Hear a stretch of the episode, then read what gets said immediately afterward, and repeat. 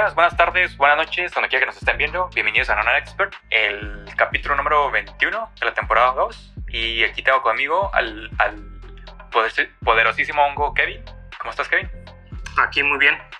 Muy bien, este, pues listo para entregarles otro bonche de noticias aquí en este capítulo, digo episodio, como quieran decir, número 21. Pero pues no podemos empezar sin antes decirle quiénes son nuestros famosísimos patrocinadores. Eh, empezamos con nuestro, eh, el primero, es un VTuber, es la papá Cali Caliente. ¿Y quién es nuestro segundo patrocinador del día de hoy, Keri? El segundo patrocinador también es otro VTuber que ha estado muy, interesado en, en, patrocinar este episodio, que es el VTuber Plat Ano, y Plat Ano Científico se llama, que también pueden, ah, ambos contenidos los pueden checar en la plataforma de BeatNaked, creo que se llama, entonces ahí para que vayan a ver su contenido, es, como saben es contenido bastante cultural, y pues esto es lo que le podemos, esto es lo que podemos hacer aquí en, en, en si es Spotify o YouTube, porque no, no nos dejarán hablar un poquito más.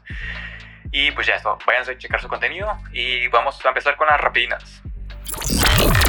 Las notas rápidas. Creo que, creo que le había mencionado, pero que hay, hay varios uh, incendios que, que, han estado constantes en California hay dos, no recuerdo los nombres, pero los pueden ver en la nota. Son dos, no sé si te acuerdas cuáles son, creo que vienen en la nota. Son dos, tienen dos nombres diferentes, pero el punto es que estos dos incendios están, se están acercando uno al otro y lo que va a pasar es que parece que van a conectar en un punto donde van a chocar con un árbol, que es muy importante porque tiene mucho tiempo eh, en ese lugar, entonces como que lo quieren proteger y empezaron a poner algún tipo de, de recubrimiento, algunas unas mantas térmicas parece que son, para evitar que el árbol se queme y, y repeler el fuego Em, es uno de los árboles. Dice que aquí menciona la nota, menciona que ha estado creciendo por alrededor de mil años. Em, se les puso, ajá, se les puso una manta eh, que, que es resistente al fuego. Es uno de los árboles más altos que hay. El árbol es un tipo de árbol que se llama eh, Sekio, creo que se llama, Jan, eh, Sekio. Creo que el, nombre del árbol es el general Sherman, así es como, como tiene el nombre. Tiene alrededor de, de a ver, esto, lo vamos a traducir porque nosotros no usamos pies. A ver. Mide 400 patas por metro cuadrado cúbico a la hamburguesa la redonda. Son aprox 83 metros. Tres patas cúbicas mide esa madre, güey. Tres patas cúbicas. Son bastante. Y eso mide de alto. Y de, bueno, de diámetro son 36, ah, que serían 10 metros de, diámetro. Pues yo pensaría que sería más, pero pues bueno. Ah, los, los dos tipos, los dos eh, incendios que hay, es uno que se llama eh, el Paraíso del Fuego o Paradise Fire y el otro se llama Colony Fire. Colony Fire. Y los dos son conocidos como el KNP Complex o complejo KNP. Em, y ya, pues esto lo nota. Nada más como era como para hacer pues conciencia de que los incendios están todavía fuertes en California y que al punto en el que estamos llegando ahorita es proteger árboles, o sea, proteger estos árboles porque ya son como, como algún tipo de, de símbolo y, y, es más el hecho de que no se queme que el hecho es, es, es más por el hecho de, no destruir el símbolo y por lo, por, lo que, por lo que representa que por el hecho de que sea un árbol tan viejo. Um, la otra nota es, es, tiene que ver con OpenSea, que acaba de introducir su aplicación móvil en la cual pues, ya puedes, hacer, puedes buscar eh, NFTs por categoría, puedes revisar los últimos drops que se han eh, lanzado y puedes seguir colecciones. Entonces, pues ya está para iOS y para Android y es todo de esa nota. La, la que sigue es... Eh, espérame, déjala ahora porque no entiendo aquí qué dice.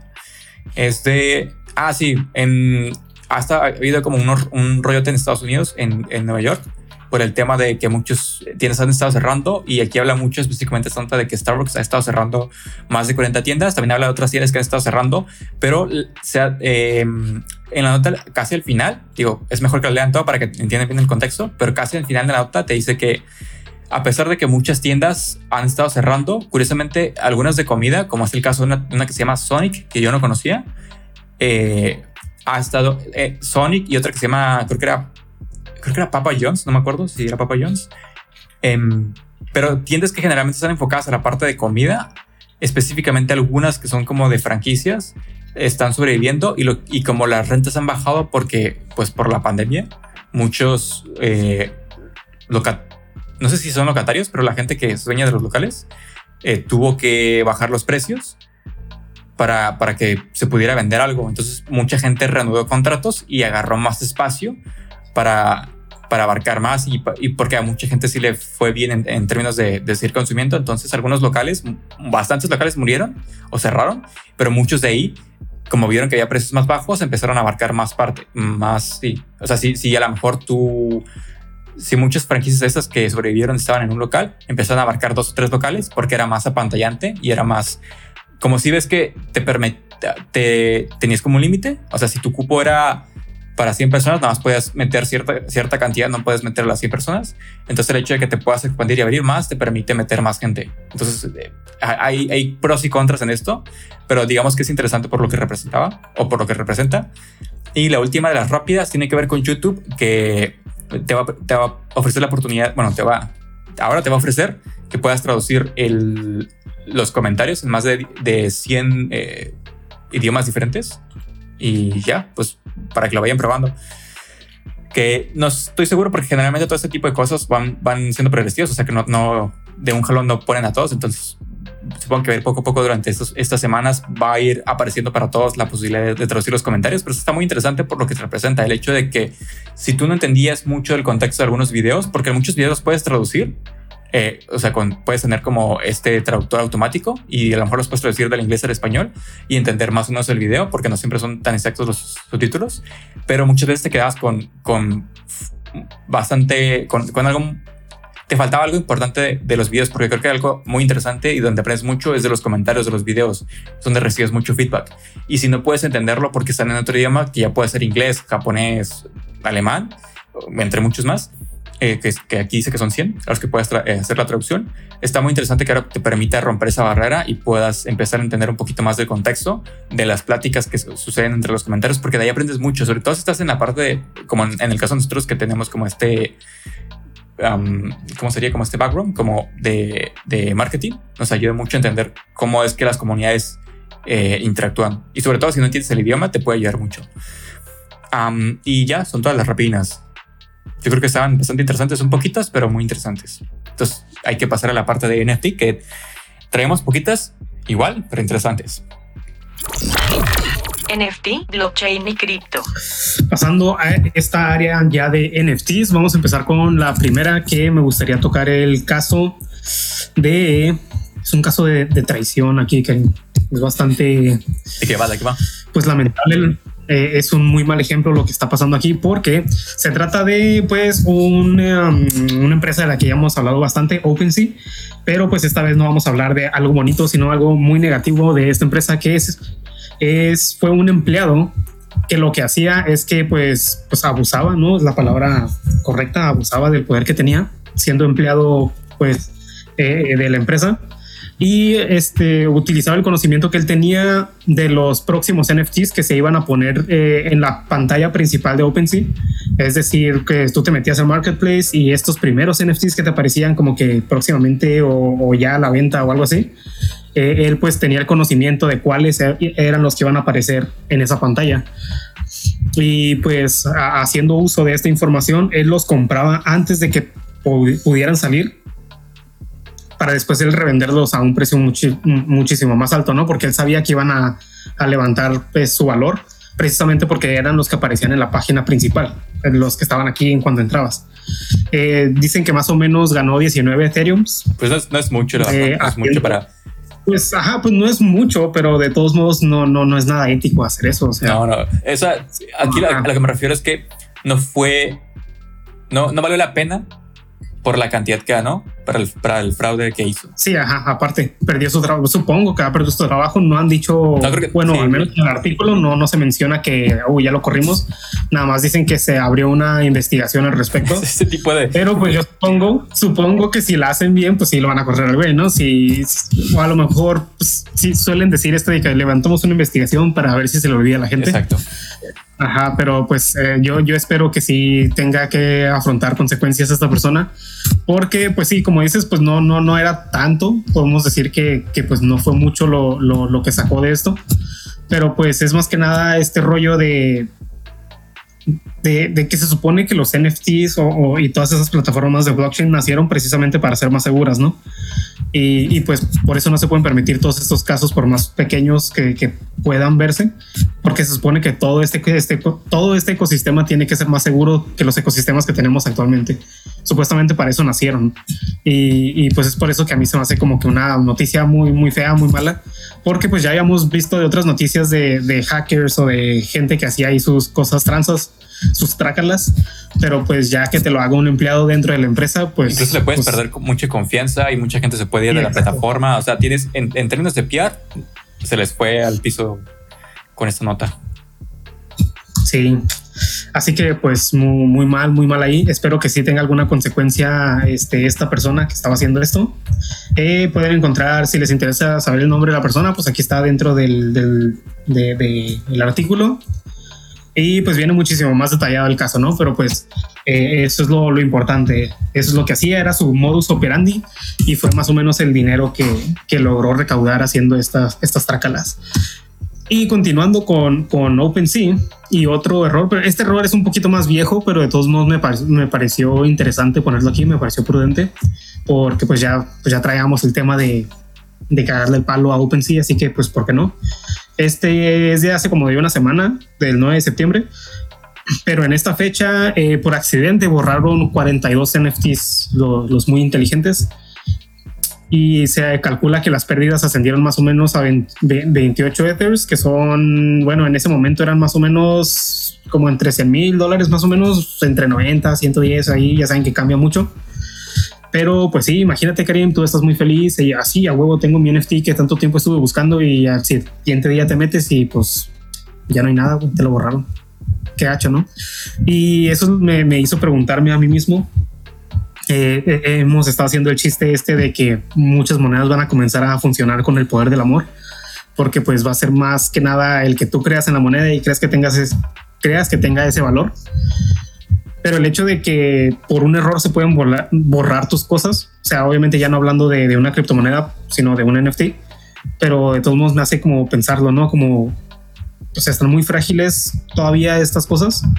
O sea, eh, ya era un conocimiento que ya teníamos de que están completamente pues en la nube, no es algo físico, pero que haya pasado este accidente como que todavía te hace aterrizar más a esa idea, ¿no? De que so- son cosas que están pues dentro de una computadora, dentro de este sistema que llamamos Internet y en cualquier momento se pueden borrar, en cualquier momento puede colapsar el asunto. No quiero alarmar a nadie, ¿verdad? Pero simplemente me quedó ese, ese pensamiento, ¿no? De que mierda, sin querer borraron 42 cosas que valían 100 mil dólares. De hecho, justamente ese es un tema muy interesante que lo podemos platicar, o sea, lo podemos abarcar en otro eh, podcast, en otra sección, porque el, el- el, eh, creo que cada vez se vuelve más importante el hecho de poder, eh, eh, ¿cómo se dice? Backup, como respaldar tus archivos, tener un lugar adicional donde, donde los puedas tener. Y por ejemplo, en el caso de todo lo que tiene que ver con criptoassets, no, estoy- no estoy seguro que con todo, pero por lo menos con, con el caso de las ah, monedas, de las currencies,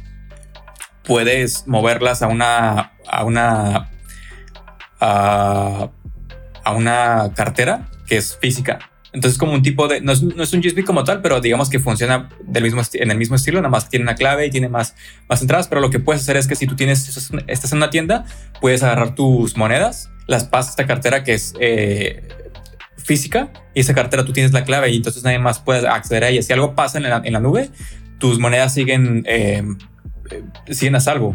En el caso de lo demás, no estoy seguro si se pueden mover, o sea, no desconozco si puedes mover NFTs, si los puedes mover fuera de blockchain para traerlos así como, como funciona con lo que son las, las monedas, estaría genial. Si no se puede todavía, creo que en, el, futuro se va a poder porque eso es lo que sucede muchas veces que, que por eso en el caso de las monedas no hay mucho ese tipo de problemas porque se sabe que, sí- que hay métodos para poder eh, como salvarte ese tipo de problemas de que se caiga algún, algún tipo de blockchain, porque puede pasar y no es raro todavía porque estamos muy, muy verdes todavía, estamos en la parte más de de adopción, entonces todavía faltan bastantes años para que aparezcan más, eh, digamos que para que se vuelva algo más sólido. Entonces va a haber muchos problemas, va a haber mucha especulación, como siempre lo hemos dicho con todo el tema de, de lo que son los criptoassets.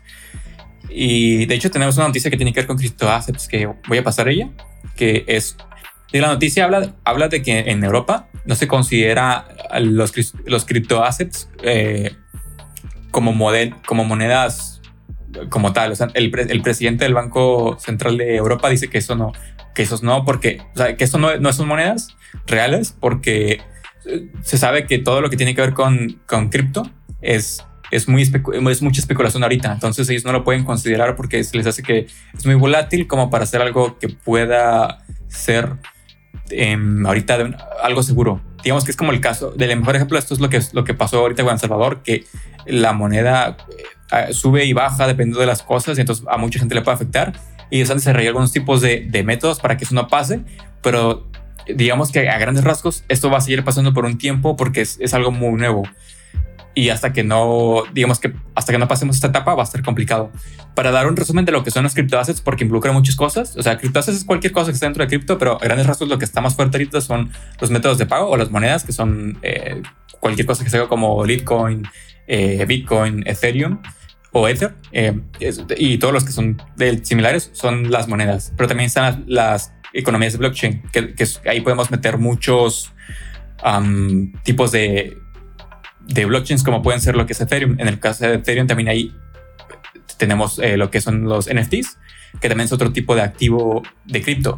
También tenemos las, las utility coins, que esas no las conozco, y las privacy coins, que, esas asumo que son las que son ah, las que son dueños, de las que alguien es dueño. Por ejemplo, con el caso de de ah, se me el nombre, pero hay, unas empresas que, sacan su propia moneda porque todo el mundo puede hacer su propia moneda si quiere.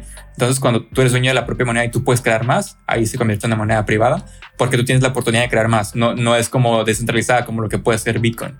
Eh, y está, por último, lo que son los DeFi o, los, las, los proyectos que son de finanzas descentralizadas, que quiere decir que es parecido a lo que a los proyectos digamos que son proyectos que son inspirados en lo que, en lo que, en la filosofía de Bitcoin, que es que nadie sea dueño de algo, sino que todos, que no, que no haya una persona que sea dueño de todo, sino que sea una economía en la que todo se rige por un sistema que es blockchain, es, es un tipo de blockchain.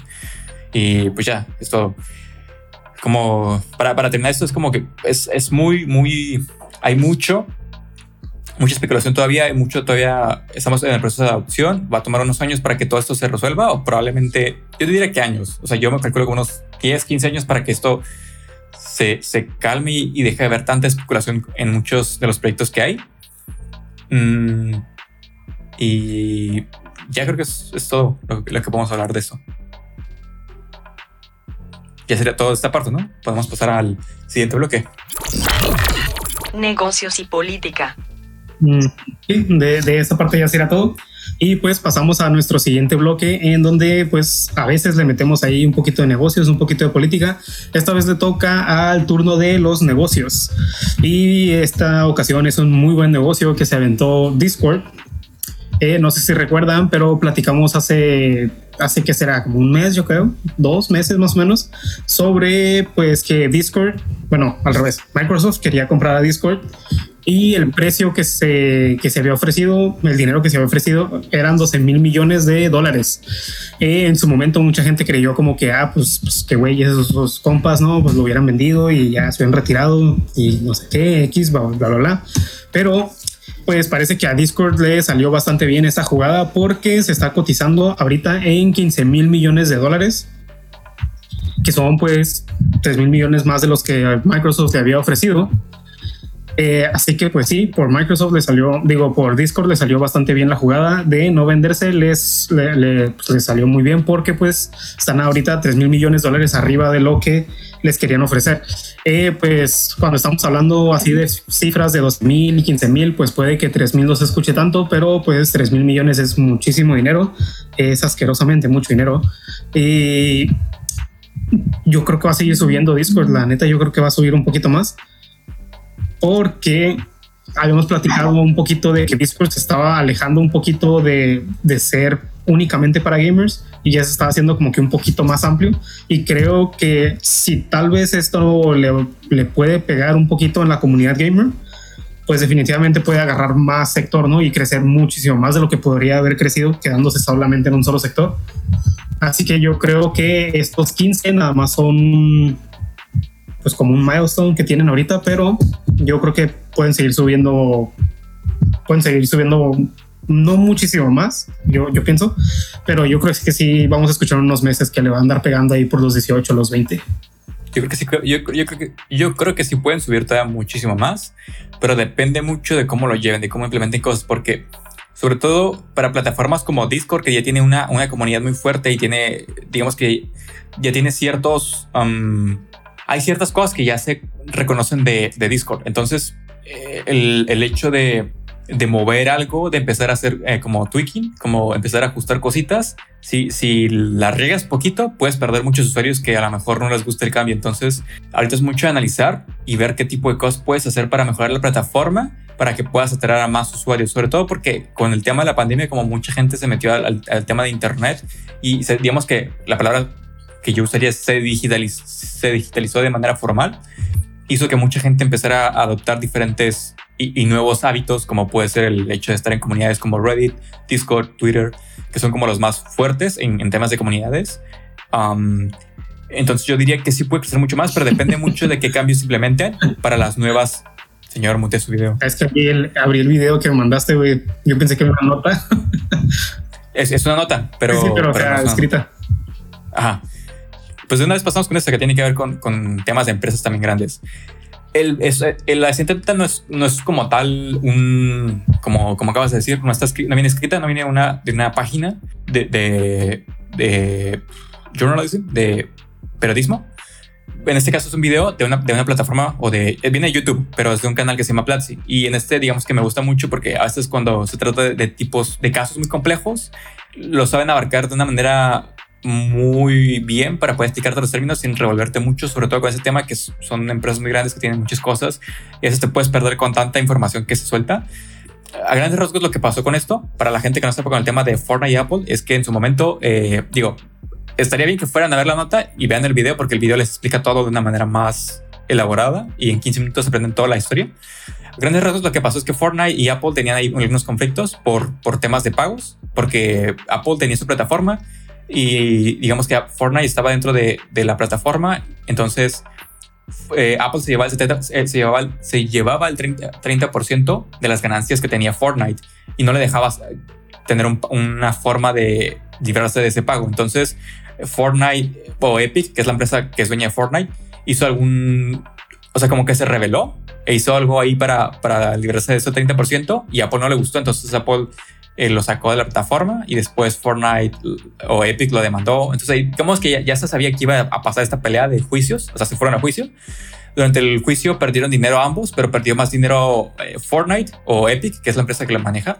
Perdió, creo que fueron 12 millones más lo que le costó en el juicio, porque 12 millones tiene que, tiene que pagarle a Apple por lo que pasó. Pero lo importante aquí no es esto. O sea, la noticia sí es importante por lo que, por lo que acaba de pasar, pero durante todo este proceso y, y, normalmente durante juicios grandes te das cuenta de dos cosas. La primera es la cantidad de información que se revela, que te puede dar indicios o te puede dar una idea de, lo, de cómo se manejan las empresas y cómo a veces les puede importar una cosa más que otra y cuáles son sus maneras de, de, trabajar, sus modos operandi.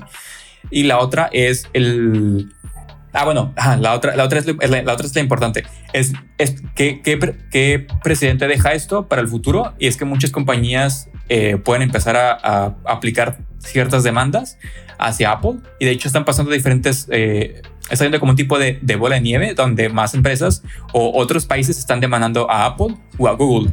Y lo que al final la conclusión que da el, eh, que sea en este video es que estamos en una era que está buscando eliminar los monopolios, una era antimonopolios. Entonces, tanto en el caso de Apple, el caso de Google, el caso de Tencent, que eso un poquito más complicado, pero a grandes rasgos todos estos casos son de monopolios, son gente que tiene mucho, o empresas que tienen mucho poder en un sector y que es muy difícil que tú puedas acceder si eres una empresa que va creciendo apenas. Entonces, eh, se me hace muy interesante porque eso lo que digamos que la pregunta que deja es que cuál es el si esto está pasando ahorita y, y la temporada de ahorita es antimonopolios o, estos años van a ser de antimonopolios.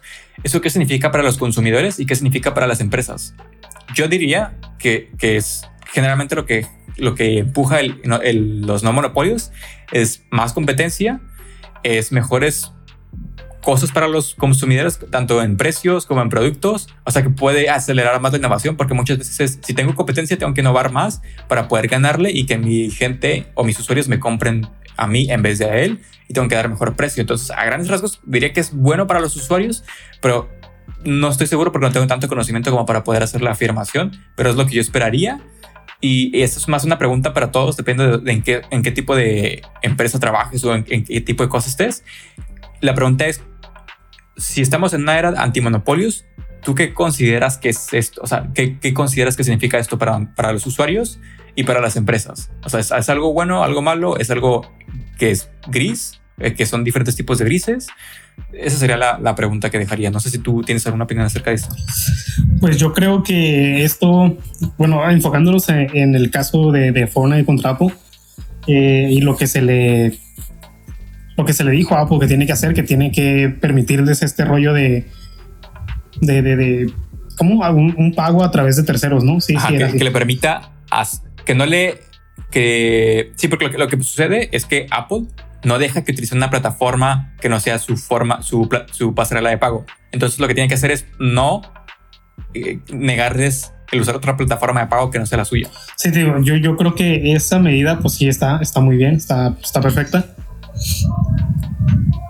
Y yo sí creo que es importante frenar los monopolios porque sobre eh, te, te, te, decía, yo sí considero que es importante pues impedir los monopolios porque creo que sí es la forma, digamos, correcta de brindarle algo bueno a, lo, a los usuarios. Eh, este rollo de que todo el mundo pueda estar compitiendo y que sea tu producto el que va a definir si se vende más o no se vende más, porque lo está eligiendo la persona y no porque tenga que elegirte, porque no tiene de otra. Como por ejemplo en, en este rollo de, de, del App Store, como pues pagabas a través del App Store porque no tenías otra opción, o sea, era sí o sí, a huevo tenías que pagar ahí. Pero ya con todas estas competencias, ya, ya entrando más competencia de que, oh, mira, si pagas acá, pues pagas un dólar menos y uno conmigo pagas dos, dólar men dos dólares menos. O, y puede llegar a algo que sea más, que se vea más premium, ¿no? Como, ah, no, pues yo te cobro ese dólar extra, pero te doy otro beneficio que esos dos personas no te dan. Y, y, te digo, creo que sí es la forma apropiada para pues, brindarle algo mejor al usuario. Y es la forma en que nosotros podríamos exigirle a ellos que nos den algo mejor.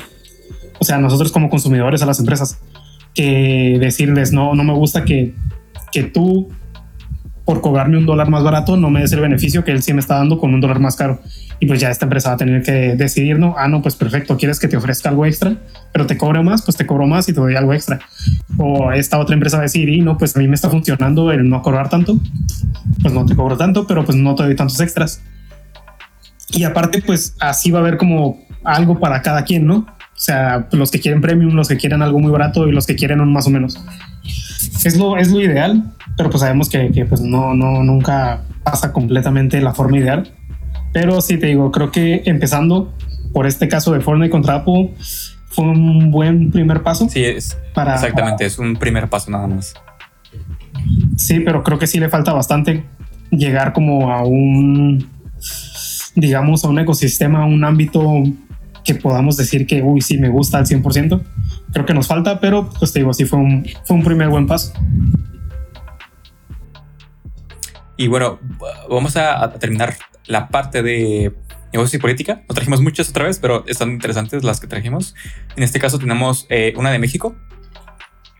Está rapidita, pero está muy interesante porque México registra un nivel récord en sus envíos a China y digamos que en, en este año eh, lograron abrir una lograron tener como una, una, conexión más fuerte con lo que es el mercado chino para poder hacer exportaciones eh, de sorgo y, y, todavía se siguen haciendo negociaciones para poder enviar eh, vísceras de cerdo y bovino y también para a, a la habilitación de algunas plantas de carne de México para, para, llevar, para llevar carne hacia allá.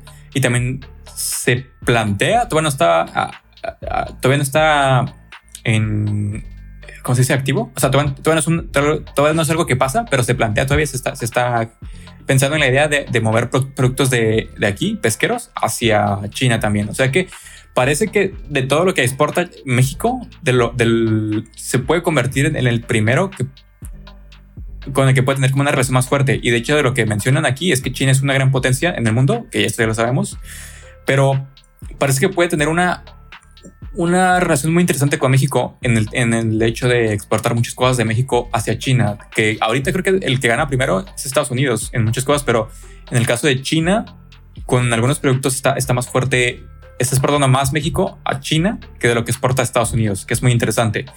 Y aquí lo menciona, dice, detrás de Estados Unidos, China se ubicó como el segundo mayor importador de productos del mundo en 2020, con 2.6 millones de dólares y una caída interanual de 1% de acuerdo con estadísticas de la OMC, que es la Organización Mundial del Comercio. Entonces esto, esto es bueno para México, quién sabe la verdad. O sea, yo diría que sí, pero depende de cómo porque como no sé mucho del tema, o sea, no estoy muy metido en esto, no sé qué tan fuerte puede ser, pero lo importante es que están haciendo una relación, o yo lo veo desde la perspectiva de cómo esto puede ser una relación que se está creando, que se está cocinando, para, porque ya sabemos que, China tiene mucho, mucho, eh, muchísimo más poder ahorita que, Estados Unidos, entonces puede ser una buena idea ir calentando la relación entre México y China para empezar a, a exportar productos hacia China y que eso pueda ayudar a nuestra economía. Entonces, no sé, eh, si tienes alguna opinión acerca de esto, porque dijiste que se te hizo muy buena, entonces si tienes alguna opinión o algunas ideas que quieras compartir. Ah, pues de esta, de, eh, pues, es que igual estoy en esta incógnita de si va a ser muy bueno o no va a ser muy bueno y, quiero ver cómo se desarrolla más el, el, comercio entre estos dos países, México y China.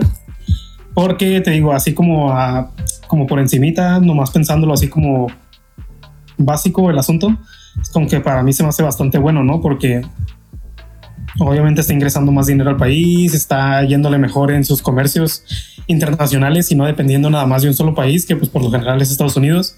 Eh, a Canadá ahí también les mandamos bastante, pero pues el, mayor consumidor de los productos mexicanos eh, es Estados Unidos, ¿no?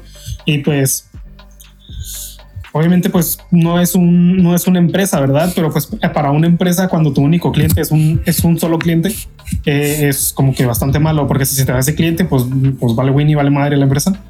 Y, y te digo lo veo algo similar aquí de que, ok, sí exportas mucho, pero nada más a un solo país. Y por eso te digo, a mí me gusta que esté exportando más a otros países y no nada más a uno solo. Pero, pero pues ya sabemos la relación muy tensa que tiene Estados Unidos con China y es, y es aquí donde entra este que puede que sea bueno, puede que no sea bueno, porque si Estados Unidos quiere darle la madre a China, es, muy fácil para ellos decirle, ¿sabes qué? No quiero que le exportes, porque si le exportas a ellos, eh, yo ya no te compro o algo así. Y, te digo, es la parte como que negativa. Obviamente, pues ahí es muy simplificado el proceso, ¿verdad? Pero pues funcionan algo así, lo, este rollo de los aranceles y, los, y los bloqueos. Pero, pero sí te digo, se me hace muy interesante pues, pues, pues, por esas relaciones ¿no? que tienen estos países y cómo México está jugando ahí. ¿Qué, qué, qué rol nos va a tocar jugar si es que seguimos exportando más y más a estos países? O sea, hablando de los dos más grandes, ¿no? Porque ahorita son las dos potencias más grandes, Estados Unidos y China. Y la otra que estaba viendo la lista de las cosas que exportamos y, como te digo, ¿no? Es, pues, obviamente es muy bueno que exportemos, pero lo único que a mí se me hace malo, que no me gusta tanto, es que es pura materia prima lo que se exporta. Y lo único que, que salía en la lista que, que, era un producto mm, ni terminado, era semi terminado, creo que eran palancas de cambios o algo así, como para máquinas y carros, supongo. Y, supongo que vienen de las mismas fábricas que tienen ellos aquí en México. Y te digo, esto lo, como lo que a mí no me agrada tanto, que sea casi exclusivamente materia prima. Pero pues este ya es otro tema completamente, ¿no? Que, que yo creo que en México deberíamos de concentrarnos tal vez en hacer productos nosotros y esos productos venderlos. Pero te digo, ese ya, ya, ya es otro tema tal vez. Este tal vez encontramos otro artículo u otra plática más interesante para poder desarrollar mejor ese tema. Pero si nos estás viendo, amigo emprendedor, emprende y véndele algo a los chinos. No sé, tú hacen con nopal aquí, veas piel, ah, no, piel de nopal ya le hicieron. Pues hagan más piel de nopal, y véndanle chaquetas de, nopal. Pero sí, ya cambio fuera, porque luego me, luego me enojo. Ciencia y tecnología. Y pues para, relajar un poquito la situación, ¿quieres empezar con la de los mamuts? Que la, vi hace rato, pero no la quise agregar yo, pero si la trajiste fue porque a lo mejor le encontraste algo interesante. Entonces, a ver, a ver. Esto está, esto está cool, porque no mames, pinche Jurassic Park. Pero lo que se me hace muy interesante es el proceso, bueno, no el proceso, sino el cómo lo quieren hacer. Bueno, sí, es el proceso, no, no sé, el cómo lo quieren hacer. Porque supuestamente estos mamuts no van a ser como, bueno, la nota, porque creo que ni siquiera lo hemos dicho. Eh, eh, el headline o el, el título este dice, los mamuts pronto estarán de vuelta. La empresa los resucitará para sanar la tierra. O sea, la nota trata de eso, ¿no? De que quieren regresar a los mamuts a la vida, pero como lo, lo- lo que les iba a decir, esos mamuts no van a ser como que 100% mamuts. Lo que buscan hacer es como de alguna forma hacer que los elefantes que tenemos hoy en día tengan las características de los mamuts. O sea, no el mamut 100%, sino elefantes modernos con características de mamut. Eh, pero ese, eso es lo que se me hizo aquí como que el gran pero de la nota y el por qué me, me la quise traer. Que supuestamente es para sanar la tierra porque argumentan eh, estos dos científicos, Ben Lam y George Church, eh, argumentan que, bueno, esto, sí es cierto, que se están extinguiendo muchas especies.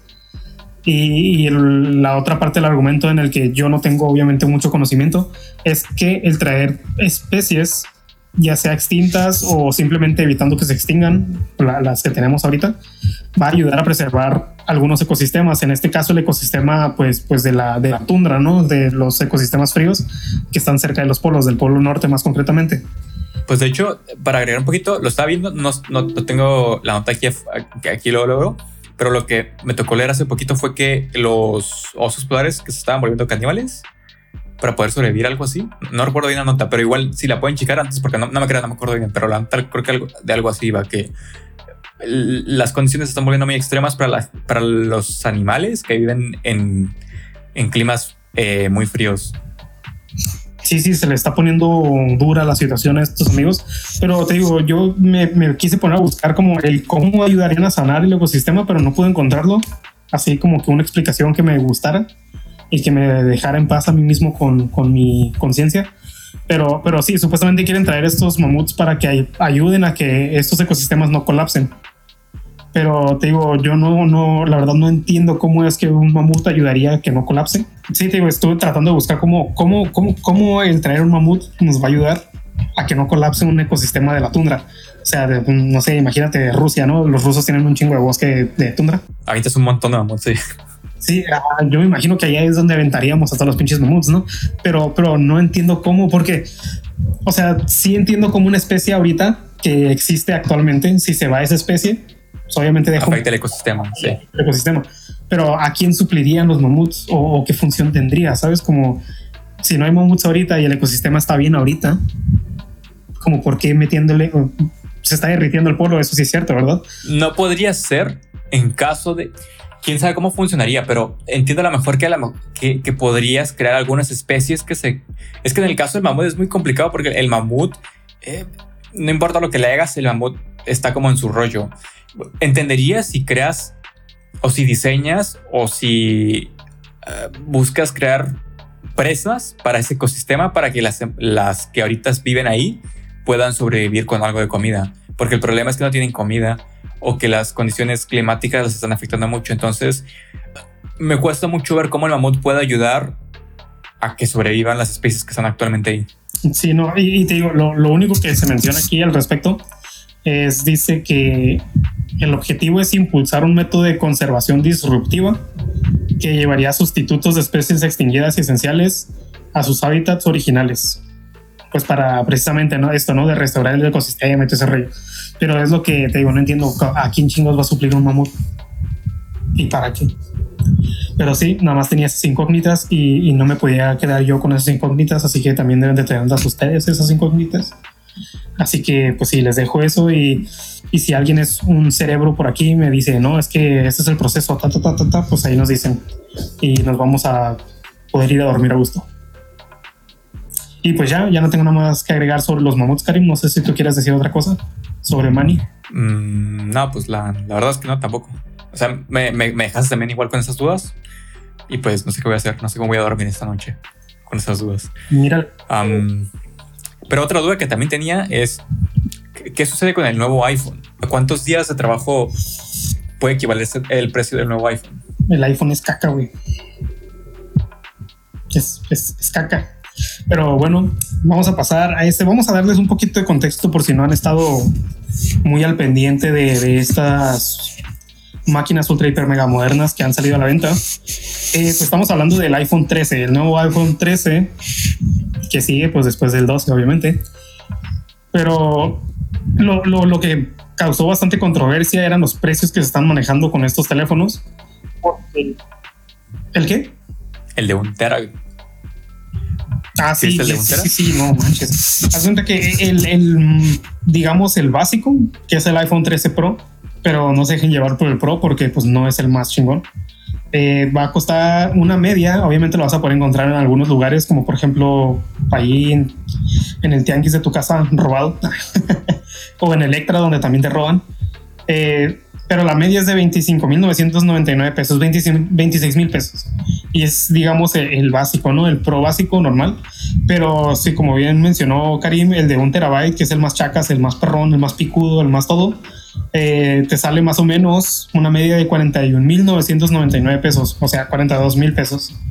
Y ya si lo vas y lo sacas a bonos chiquitos en Coppel o Electra, pues ya te vas a ascender, yo creo que 45, 46, 47. Para, para el tema de moneda, como depende de dónde nos estén viendo, eh, estamos lo- es mexicano. lo- los en dólares serían 1600, creo que son 1600 dólares lo que costaba el, de un tera. 1.600 dólares y pues también varía bastante el precio de país a país, porque por ejemplo hay teléfonos que en Europa, eh, precisamente las marcas como Xiaomi Oppo y todas esas, fíjate que en Europa salen muchísimo más baratas que aquí, eh, porque un- un- uno que cuesta ya 200, 250 euros, aquí te lo vienen vendiendo como en 10 mil pesos, 11 mil, 12 mil. Supongo que es por, por el, el, el hecho de, Pues, de moverse para acá. Eh, ah, eh, sí, sí, o sea, ajá, exacto, el, el hecho de moverse aquí, como por el tema de, eh, ¿cómo se dice? Como de costos de envío, pero también el hecho de, como la parte de importarlo, te- te- que te- te tiene que costar algún tipo de, de dinero. Entonces sube el bar. Sí, sí, sube, sube toda el- la pasta. Y pues sí, ¿no? Ese es el, el asunto de- del nuevo iPhone, los precios que están manejando con sus teléfonos, que, que, pues a mí se me hacen bastante, mm, no sé, desproporcionados, muy lógicos esos precios, pero bueno. Y la otra parte de la nota que se nos hizo muy interesante, que está muy... como para que te pongas a pensar y a reflexionar un poquito sobre los precios de este teléfono, es cuánto te costaría en días de trabajo comprar este teléfono celular. Y estamos hablando del básico que les dijimos que vale veintitantos mil pesos. Ese, el básico, y nos presentan aquí varios, varios países. Eh, vamos a empezar con el, pues, donde vivimos nosotros, aquí en México. Aquí en México te costaría 49.3 días de tu, de tu vida comprar este teléfono. Y esto estamos hablando de que todo lo que ganaste se vaya directamente al teléfono, o sea, que no comas, no no, no le pongas gasolina al carro, no pagues la luz, compra tu teléfono. Y pues este, estamos hablando de- de- del salario, supongo que es el salario mínimo de cada país, pues es el salario estándar. Sabemos que hay gente que gana más o menos, pero pues ese es como un, un- un más o menos, ¿no? Un aproximado. En Turquía te, te tomaría 92.5 días, estamos hablando de que son tres meses, poquito más de tre- dos días extras a tres meses. En las Filipinas 90.2 días, Brasil 79.2, la India 75.7, en Montenegro, que es un país muy chiquito de por allá por Europa, creo, si no me equivoco, 46.7, en Noruega, ya estamos hablando de, de los países que tienen un, un estándar bastante alto, Países de primer mundo. exacto, e inclusive en un país como esos, Noruega, te tomaría toda una semana de tu vida poder comprar ese teléfono, 7.2 días, Dinamarca 6.9, Luxemburgo, que estamos hablando que Luxemburgo es uno de los países más ricos, aunque no lo parezca, 6.4 días, Australia 6.4, en Estados Unidos 5.9 y el último país que se nos presenta es Suiza, que son 4.4 días. A mí se me hace ilógico estos precios, la verdad. Yo sé que hay gente que los compra pues por el nombre de la marca, el prestigio que tiene esta marca, pero se me hace que son ya precios extremadamente pasados de lanza estas madres. Se me hace que es escupirle en la cara a la gente, pero bueno, ese es mi, mi, mi, mi pensar al respecto. No sé qué tú, tú qué dices, Karim. Esa es tu opinión, que objetivamente es la única que vale aquí. Exactamente. Em, pues sí, la verdad es que es complicado porque obviamente yo no defiendo la marca y con el tema de los productos que tiene Apple es muy complicado porque obviamente su modelo de negocio es una vez que entras no te dejan salir y te hacen muy dependientes de ello y eso no me gusta. De hecho, de una de las notas que, que hablamos hace rato, que era la de, del tema de la, de la pelea esta entre Epic, que es dueño de Fortnite, y Apple, digamos que en ese video cuando lo vean, si lo llegan a ver y, y le meten un poquito más con el video que les, que les dejamos en la nota, ahí habla mucho de cómo hay diferentes emails que se filtraron o correos que se filtraron de las pláticas que hubo entre eh, Steve Jobs y el, el, creo que era el, el, que estaba en la parte de marketing. Eh, y, y, platicaban sobre cómo querían hacer que la gente dependiera mucho de Apple y al final lo lograron. O sea, la gente que está dentro de Apple es muy difícil que se pueda salir del ecosistema justamente por lo mismo. Y yo considero que algunos productos de ellos están buenos. Creo que en general sus productos son buenos, no son excelentes, son buenos porque tienen una relación sistema operativo eh, hardware está, está muy bien, porque como ellos diseñan todo, pueden hacer que todo funcione bien y no vaya, no se trabe o, no haya una aplicación que vaya más lenta que otra. Eso se me hace bien, pero el problema es que te haces muy independiente y también que se ha hecho como, uh, creo que se dice como hegemonía, no estoy seguro si la palabra que estoy usando está bien, pero me refiero a que ahora todo lo que, todas las innovaciones siempre salen primero para, para iOS y después vemos si salen para Android. Entonces, por ejemplo, con el caso, uno de los casos en, en de aplicaciones fue Clubhouse estuvo como casi un año solamente para, para iOS. Y ya para cuando salió o cuando se anunció para Android, ya había bajado como esta, esta euforia por la aplicación. Lo, mismo pasa con muchas actualizaciones que quiere hacer Facebook a la plataforma o es, creo que también con Twitter también pasa lo mismo. De hecho, en Twitter eh, hay algo que es interesante que es que tú puedes hacer, tú puedes crear audios y soltarlos en el feed de Twitter. El problema es que solamente se puede hacer en, en iOS, no, en, Android no se puede y tampoco se puede desde el navegador web, solamente en iOS. Entonces, hay ese tipo de cosas me molestan un poco porque te obligan a, si tu trabajo depende de ese tipo de, de pequeñas acciones, te obliga a que tengas que tener un iPhone y eso a mí no me gusta. O sea, no me gusta el hecho de que te sientas obligado o forzado a utilizar una tecnología porque no te queda de otra, sino que me gusta la idea de que tengas un abanico de opciones, o sea, que, que, puedas decir tengo iPhone o tengo Android y puedo elegir y en los dos tengo lo mismo, pero obviamente la manera en que cada uno implementa sus tecnologías es diferente, pero las mismas empresas grandes eh, que quieran hacer actualizaciones siempre las ponen en, en, iOS y entonces eso fuerza mucho o mueve mucho a mucha gente a que se deje llevar por ese, digamos que esa, esa como que ese camino, que es el de utilizar todo lo que tiene que ver con Apple. En fin, ahí acabó mi, frustración. Eh, después de ahí nos movemos con, pues tra traemos algunas de, de, de, Microsoft, que también hablando de empresas grandes, que hay dos notas, creo que no sé si son la misma, no sé si una la trajiste tú y otra la traje yo. Ah, no, pues son, son dos de Microsoft, pero son diferentes. Si quieres, digo la primera, primero esta y después pasas con la otra que trajiste. Eh, una de ellas está muy interesante nada más como para comentarlo. No, no tiene tanta. Bueno, sí tiene mucho, pero es muy difícil como poder platicarlas y tener que comentarnos a lo mejor unos 50 minutos para nada más esta nota y pues no, no, es mucho para este podcast. Um, pero, la, pero está muy interesante porque... Digamos, con Sprite tus destinos favoritos desde... Oh, una disculpa. ya dos veces que me pasa. bueno, continuando con la nota. Eh, hay algo que está muy interesante que está pegando en los últimos años, que es el tema de la educación en línea y de las plataformas que hacen, que se dedican a eso, que se les conoce como eh, EdTechs, que es una es como un acortamiento que significa educación tecnológica o la tecnología, la educación en forma de tecnología o la tecnología de la educación. Traduzcanlo como quieran. No, no creo, creo, que no hay una traducción como tal. Pero el punto es que este, este tipo de plataformas están muy fuertes. Y en el, en el caso de, de, Microsoft decidió adquirir una, aunque ellos no están muy metidos en el tema de educación directamente, sino que sus programas son utilizados por diferentes escuelas. Entonces ellos vieron la oportunidad de, de adquirir una plataforma que ya esté enfocada en esto, que es en el caso de esta aplicación que se llama... Eh, se llama takelessons.com o tomaracciones.com.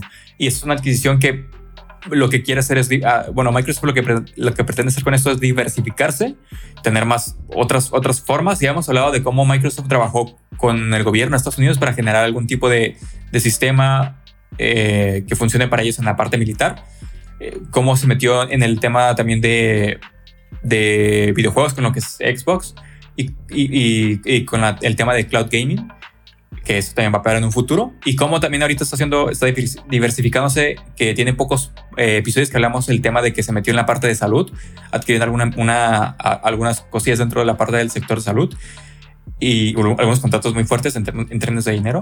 Y ahorita se está metiendo ahora en la parte de educación, entonces está sabiendo cómo mover sus, su, lo que ya tiene, que es su software, y implementarlo con otras plataformas que vayan bien, como es en el caso de la educación. Como ya tiene software que muchas que ya está muy, muy bien eh, probado, que son las aplicaciones como Office, la, la paquetería de Office, que es, pues casi todo el mundo la utiliza. Y de hecho, aquí se menciona que, eh, ¿dónde está? Aquí, tiene, aquí hay una parte en la que menciona que que Microsoft Teams es una plataforma que está siendo usada actualmente por 100 millones de estudiantes en escuelas públicas. Obviamente esto no es porque los estudiantes quieran hacerlo, porque muchas veces es parte del paquete que te viene con, con tu escuela, porque las escuelas ya tienen un convenio con Microsoft. Entonces está muy interesante cómo ellos decidieron comprar esta, empresa para, digamos, tener una rama o un, ¿cómo se le dice en, en español? Como este, em, como no tener tus, o sea, en inglés se dice como no tener tus huevos en una canasta, en algo. O sea, que lo que está haciendo es diversificarse y tener varias cosas.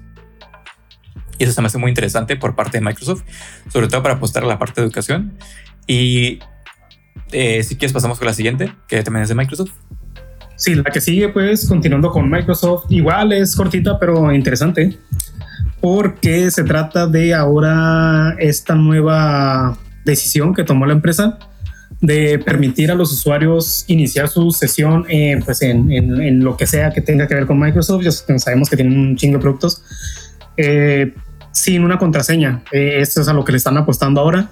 Van a utilizar la aplicación que tienen ah, Authenticator, autenticador, eh, esa pues la pueden conseguir igual en el App Store o en Play Store, depende de lo que usen, o en el Microsoft Store.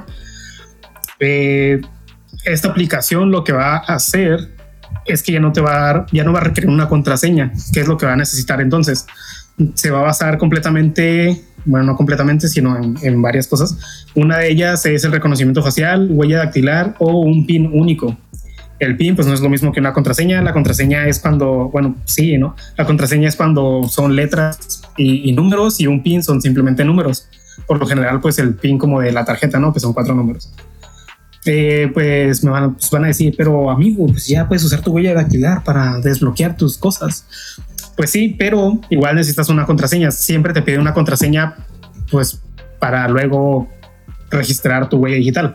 Y eso es lo que está, eso, es- eso es lo nuevo, ¿no? Que ya no vas a requerir una contraseña porque pues están, están diciendo que por lo general la gente se le olvidan sus contraseñas o tienes problemas. Pero el principal problema por el que están tratando de llevar esta nueva tecnología que se use más y pues a que sea ya después la única es que ha habido muchos ciberataques a personal tanto, tanto dentro de Microsoft como personas usuarios de Microsoft, Microsoft, así pues mortales como nosotros, pero también dentro de su empresa. Y, y es por eso que quieren deshacerse de las contraseñas porque por lo general las contraseñas que eligen las personas son muy sencillas. Es como nomás le ponen contraseña o ponen 1, 2, 3, 4 o algo así. Y pues ya este, pues hackearte con tu huella dactilar nada más, pues ya está muchísimo más difícil o pues sí, no, con tu reconocimiento facial y que no exista una contraseña, pues también igual va a estar un poco más complicado que lo logren. O también están dando la opción de que compres una, una llave de seguridad externa en forma de USB. Esa idea también me parece bastante útil, como una llave, ¿no? Como la de tu casa, así. Eh, se me hace buena idea este rollo que están haciendo de, de deshacerse por completo las contraseñas, porque pues sí es cierto, muchas veces elegimos una contraseña muy, muy sencilla o cuando eliges una contraseña bien complicada, pues al rato se te olvide y ya ni pedo, ¿no? Pierdes todo tu correo ahí, el que tenías toda la información secreta de las armas nucleares y todo ese pedo y, y, pues vale Winnie. Pero pues sí, esta nueva tecnología eh, todavía no dice cuándo exactamente quieren pasarse por completo borrar la- las contraseñas y pasarse a esta tecnología que les mencioné. Pero pues yo digo que, mm, pues conociendo a Microsoft, no creo que, que sea tanto tiempo. Si ya lo decidieron, lo van a hacer.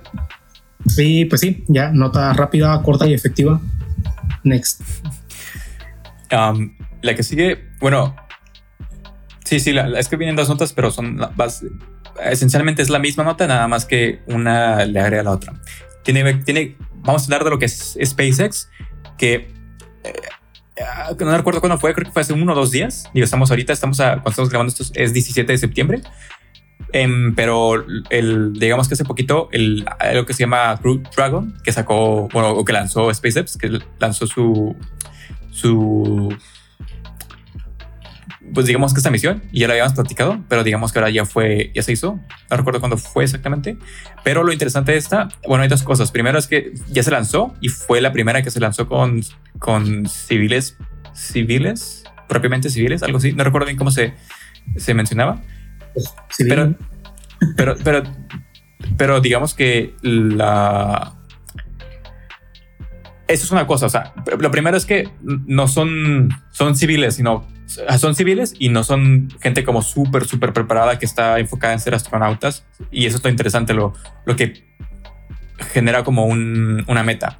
La otra es el hecho de lo que hicieron porque como este, este, este, como esta nave que se llama, bueno, no sé si, si se considera nave, pero esto, como no, no va a ir a, a la estación espacial, digamos que ese hueco donde hace la conexión para, para, para, que, la, para que la nave nueva se conecte a la estación espacial, como no va, no va, no va a ir hacia allá, sino que va a dar, va a estar alrededor de la Tierra nada más. em, ese espacio se hizo, se hizo una cúpula. Entonces, toda esa parte está hecha de, de un tipo de vidrio. No recuerdo bien de qué estaba hecho. Pero lo interesante de esto es que ese es el baño. Entonces, lo cool es que la- la- las personas que están ahí pueden estar haciendo el baño mientras esta cúpula grande les permite ver la Tierra. O sea, es, es una, una vista súper, súper, súper cool. O sea, yo diría que es súper cool porque obviamente te, te muestran aquí unas fotitos, pero no creo que se compare. Hay- hay- de hecho, en, en la nota viene un, un video donde puedes ver cómo está. Hay una cámara como por fuera, donde puedes ver la cúpula y después de ahí se mira la- cómo está la Tierra. Está muy, muy, muy cool. Y obviamente, como el pensar que, que vas al baño y justamente cuando vas al baño, eh, tienes un vidrio arriba de ti en el cual puedes voltear y ver la Tierra. Está genial, está súper fumado, pero está súper cool. Y pues sí, creo que era, era todo. Em, sí, es todo. Sí. Ya. Ah, bueno, las demás que siguen, porque creo que las otras no las agarraste tú tampoco, ¿verdad? La de Marte y. Ah, bueno, traes una. Esa, esa la complementamos ahorita. Si quieres, te la dejo a ti, porque no sabía que te la también traías. Voy a terminar con la de High Speed, eh, con la Internet de alta velocidad, que se está aplicando en, en dos partes de África, creo que es. Una es en el. En el son en dos partes de Congo. Es la República de Congo y la otra es la República Democrática de Congo, que están separadas por poquito, o sea, tienen po- poco de separación, pero digamos que el Google eh, lo que plantea, bueno, la nota es, es así. Google tiene un, proyecto em, y este proyecto lo que, eh, digamos que no fracasó, pero lo comercialmente no era bueno, entonces digamos que sí fracasó. Es un- era un proyecto que, buscaba hacer lo mismo que está haciendo ahorita Elon Musk con su empresa hasta que, que planea poner satélites en todo el, eh, alrededor de la Tierra para darle internet a todo el mundo y que sea un mejor internet. Pero eh, Google empezó antes con esta idea, nada más que lo hizo con globos, eh, no recuerdo cómo se llaman, globos, globos aerostáticos creo que son, y no, no salió tan bien como esperaban y comercialmente no fue una buena idea, entonces al final terminaron cerrando este proyecto. Esto fue cuando todavía era Google, eh, Google X creo que se llamaba, y ahorita lo renovaron el proyecto, pero diferente, digamos que no tiene la misma, no es el mismo proyecto, pero es la misma idea de generar este tipo de, de llevar internet a comunidades muy complicadas de llevar internet. Y entonces están utilizando una tecnología que se llama Free Space Optical Communications, que para no hacerlo como tan complicado, digamos que lo que intentan hacer es replicar lo que ya hace ahorita la fibra óptica, pero de una manera más eh, avanzada. Digamos que la fibra óptica lo que hace es, es un cable que es muy delicado porque lo que pasa por ahí es luz. Entonces, así es como se mueve la información a través de luz. Pero el problema es que con este tipo de, de comunidades es más complicado hacerlo y es más costoso. En, en el artículo viene que te menciona que es más costoso y que les costó más, a, a como, o sea, fue más tedioso, más trabajo y más dinero que se invirtió en esto, pero lo que planteaba, lo que planteaba hacer eh, Google en este caso o Alphabet, que es como se conoce, Alpha- Alphabet X, X, era generar o darle internet a estas dos comunidades. Se hizo un estudio de más o menos cuánto, cuánto internet se podía dar y te están dando estadísticas importantes ahí para la gente que quiera saber bien cómo, qué, qué fue lo que salió bien de esto. Y al final, pues el proyecto lo que, lo que hizo fue darle internet a las dos comunidades y te mencionan qué es lo que sucede. Hay como un tipo de torres que mandan luz de un lugar a otro, que está muy interesante el concepto, si, si entiendes un poquito de esto.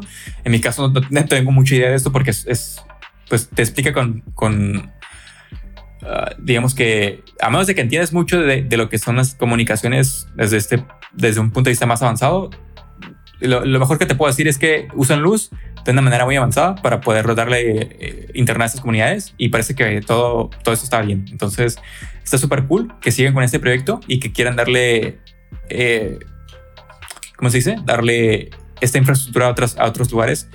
Como mencioné, esto, esto se aplicó en, el Congo, pero parece que, por lo que menciona la nota, también esta tecnología también se probó en Kenia, India, Estados Unidos y México. Y pues está muy interesante. No me tocó verlo en México, pero supongo que hubo algunos lugares. No sé cuántos lugares han probado.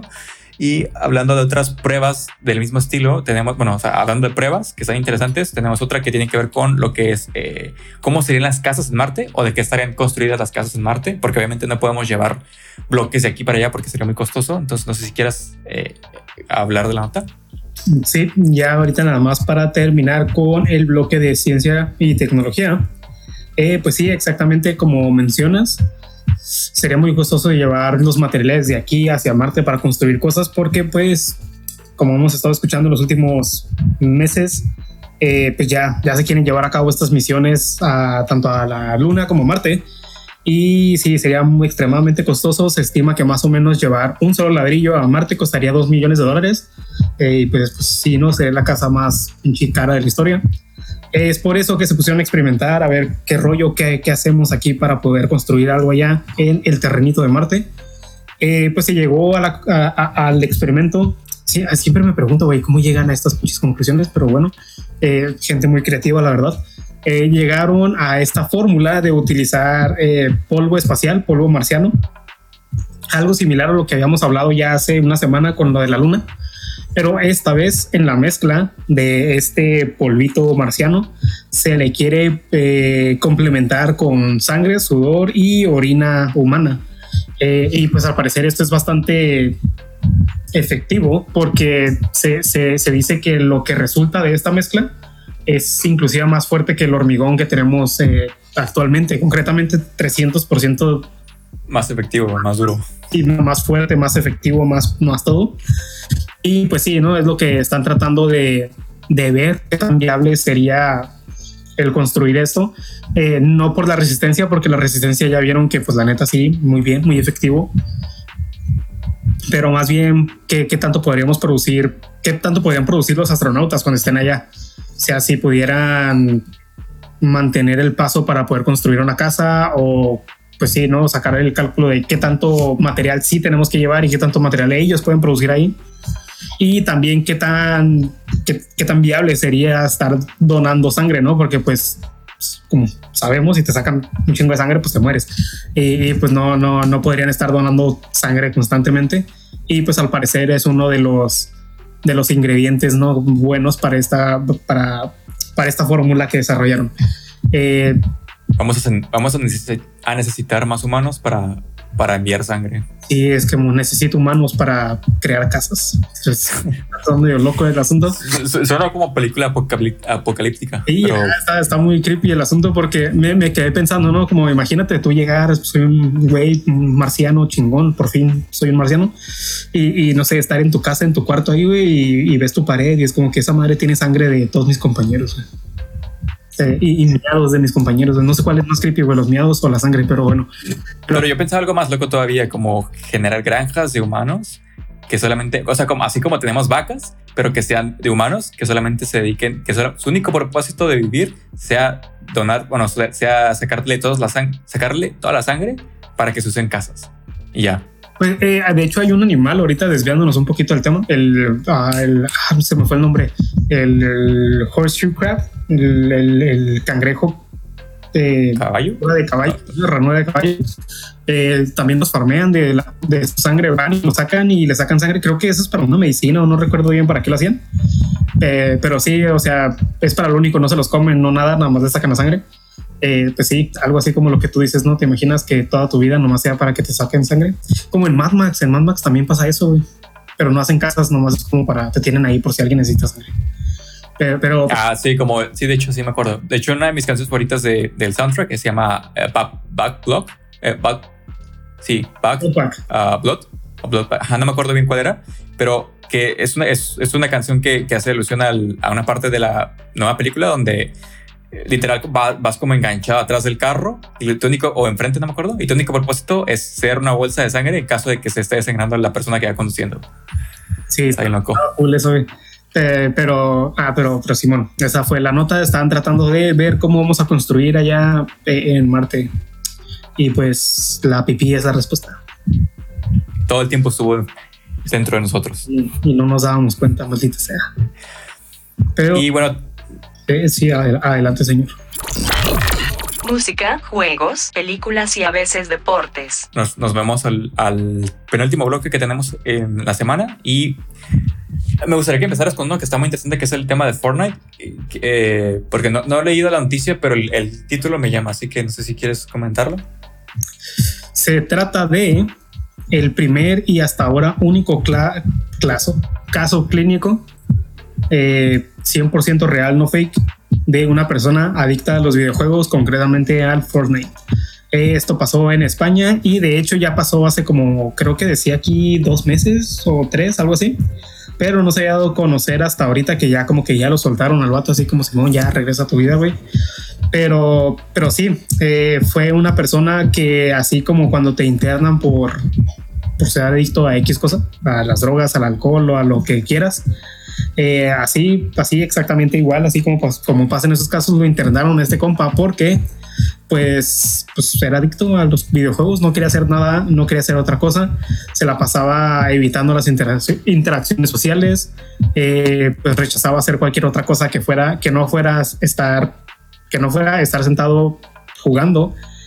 Eh, su familia también decía que es, pues la, eh, la persona en cuestión era muy buena en la escuela, que le iba bastante bien, tenía buenas notas, tenía muchos amigos, pero pues que cuando comenzó a jugar pues a, este, a, este juego que pues es Fortnite, pues todo eso valió madres, ¿no? Dejó de ser social, se dejó de- de tener buenas notas, le valía la escuela y pues por eso lo mandaron a, a internarlo y pues supuestamente eh, en teoría pues está reba- rehabilitado. No se habla mucho de, de- de- de su vida actual ya después de estar rehabilitado. No se dice si sigue jugando o no sigue jugando. Como que supongo que quisieron mantener como que un poquito de la privacidad de la persona. Eh, pero, pero sí dice que supuestamente fue capaz de, de dejar todo eso atrás y comprender las repercusiones negativas que tenían los videojuegos en su vida. Eh, pues no sé, se me hace muy, está, está muy loco esta nota porque te digo, una persona, o sea, yo, yo sí considero que te puedes volver adicto a los videojuegos, la verdad, pero, pero nunca he escuchado que te metan y que como así a que te centro de rehabilitación. sí. rehabilitación. Y te digo, y La Fuente es un periódico bastante conocido, el Universal, por eso les pongo la nota, porque pues, el Universal es bastante creíble. Así que yo supongo que la historia es real, ¿verdad? Porque pues, es un periódico bueno. Pero, pero sí te digo, se me hace.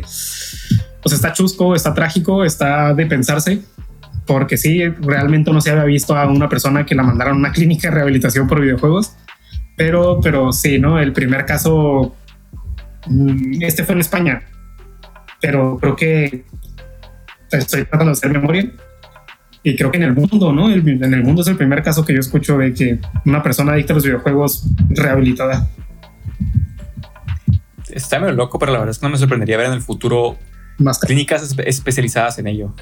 Como en, en gente, para rehabilitar a gente que está en ello. ¿Sabes? Está muy interesante el concepto, sí. Sí, sí, ¿sabes a qué me recordó? No sé si lo hayas visto y ustedes que me están escuchando ahorita, no sé si hayan escuchado un poquito sobre el fenómeno este, pero record- me recordó mucho a algo que pasa en Japón que les llaman los hikikomori, algo así. a los, son los vatos que están encerrados, que nunca salen y que tienen como... Sí. Ya, esos salen ahí... Sí, lo conozco por, por un anime, un anime hay- el protagonista es un hi- hikikomori. Ah, ok. Sí, no, te- y, y si no los conocen, investiguenlos y vean. Hay bastantes, hay como dos, tres documentales interesantes sobre al respecto ahí que pueden encontrar fácil en YouTube. Eh, que, o sea, fuera de la nota está muy interesante todo este, toda esta cosa. Pero volviendo a la nota, se me hace que fue algo muy similar. Y contrario, creo que, o sea, sin, sin hacer menos a los japoneses, ¿verdad? Obviamente, pero creo que se trata más o menos de algo similar, nada más que aquí tal vez lo supieron afrontar un poquito mejor porque no, no es una, eh, pues es una cultura totalmente distinta. Sabemos que en Japón como que se, se vive mucho con, o sea, es muy aceptable esta cultura de los videojuegos, del manga, y pues sí, hasta cierto punto es bastante bueno porque pues claro que te puede gustar lo que te quieras, puedes disfrazarte lo que quieras, puedes ver lo que quieras, puedes jugar lo que quieras, pero cuando llegas a un punto en el que sí está afectando tu vida, así como esta persona que, que faltaba a la escuela, ya no quería convivir con nadie, creo que sí tiene que haber como que alguna intervención ahí. Y te digo, creo que es algo similar. Obviamente, pues yo no soy psicólogo ni nada al respecto, pero eh, nada más como que uniendo uno y dos fue lo que me llevó mi, mi lógica. Que este problema hikikomori es muy común en Japón.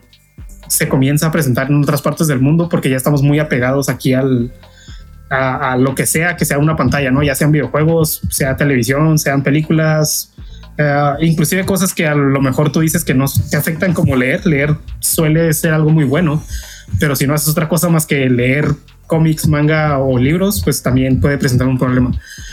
Eh, pe- pero sí, nada más quería pues traer esa nota porque estaba, se me hizo muy interesante y, y sí, también creo que puede llegar a haber clínicas especializadas como en el caso de los hikikomori, hay unas que les llaman hermanos, que son como que estas personas que van y tratan de ayudar a, a la persona, ¿no? A que se reintegre a la sociedad.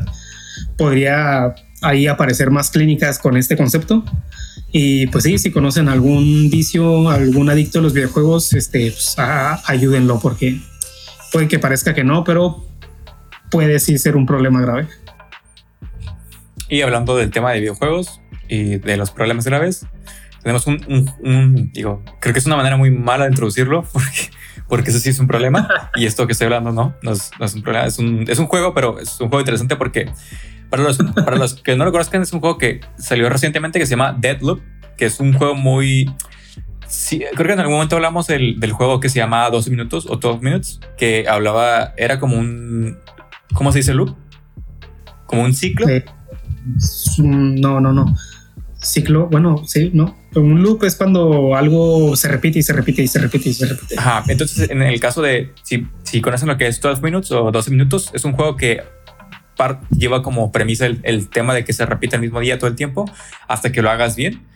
Um, y Deadloop es un juego que es parecido en el sentido de que, pues obviamente llevan este tema del ciclo, pero es un juego que, que abarca más. Digo, tiene dos modos. Tiene el modo, digamos que lo que, lo que queremos aquí traer es, es el hecho de este juego y de que la premisa de los y de que parece que va a haber una tendencia de juegos que se van a, se van a centrar en ciclos. En su momento tuvimos los, los juegos que eran muy interactivos, después se movieron a los, a los Battle eh, Royale, que eran son juegos en los cuales pues son como 100 personas y se avientan todas y empiezan a... Y ahorita parece que vamos a movernos al tema de los, de los ciclos. Para ahorita tenemos dos juegos, pero parece que hay otros juegos que están en desarrollo. Entonces por ahorita el tema ese de los, de los ciclos se está volviendo algo interesante y es una premisa que se, está- se parece que se va a explotar bastante. En el caso de Deadloop, eh, tiene dos modos, que es el modo normal, eh, en el cual es la campaña, pero también tiene un juego, un modo multijugador que es un poco raro porque los dos vienen juntos. Entonces, digamos que grandes rasgos lo que sucede es que tú estás en, en el modo campaña y en el modo campaña, si habilitas el multijugador, lo que sucede es que un- una persona puede entrar a tu partida y puede arruinar tu, tu experiencia y es parte de lo que de lo que se trata. Entonces, es muy interesante cómo en este juego se aplicó el concepto de, de multijugador de una manera diferente y digamos que la noticia aquí es primero el tema de que parece que vamos a ver más eh, este género de los loops o de los ciclos que se repiten y lo otro es que eh, eh, Deadloop eh, aplicó de manera diferente el tema de lo que son eh, el multijugador y parece que mucha gente está le está gustando poder meterse en, en las partidas de otros jugadores para arruinarles su partida y que es parte de lo que es eh, justamente ese modo, ese modo, el modo multijugador. Entonces, eh, les vamos a dejar la nota para que la lean y es un poquito más larga. Y también, si tienen la oportunidad, eh, revisen el tráiler. O sea, si tienen tiempo, revisen el tráiler porque está muy interesante. Y si pueden ver a alguien en Twitch, que es una plataforma que personalmente recomiendo mucho para que vean eh, antes de comprar un juego, la experiencia, eh, pues pueden eh, para que vean, porque está muy, muy, muy cool el juego. Muy, muy interesante. Y ya, eso es todo por ese juego. Eh, ¿Qué más tenemos?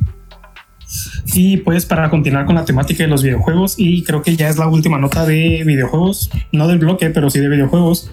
Eh, les traigo una nota triste, amigos. Mm, Yo sí me agüité cuando lo estaba leyendo y cuando lo vi. Porque se trata de, de God of War. God of War, eh, pues si no saben qué es, es un videojuego muy chido, muy chacas, muy perrón. Y si no han jugado, jueguenlo porque la neta, uff, uff, uff. Yo creo que es de mis juegos, de mis sagas de juegos favoritas. Pero pues sí, no, volviendo a la. Eh, mucho fanboy por hoy.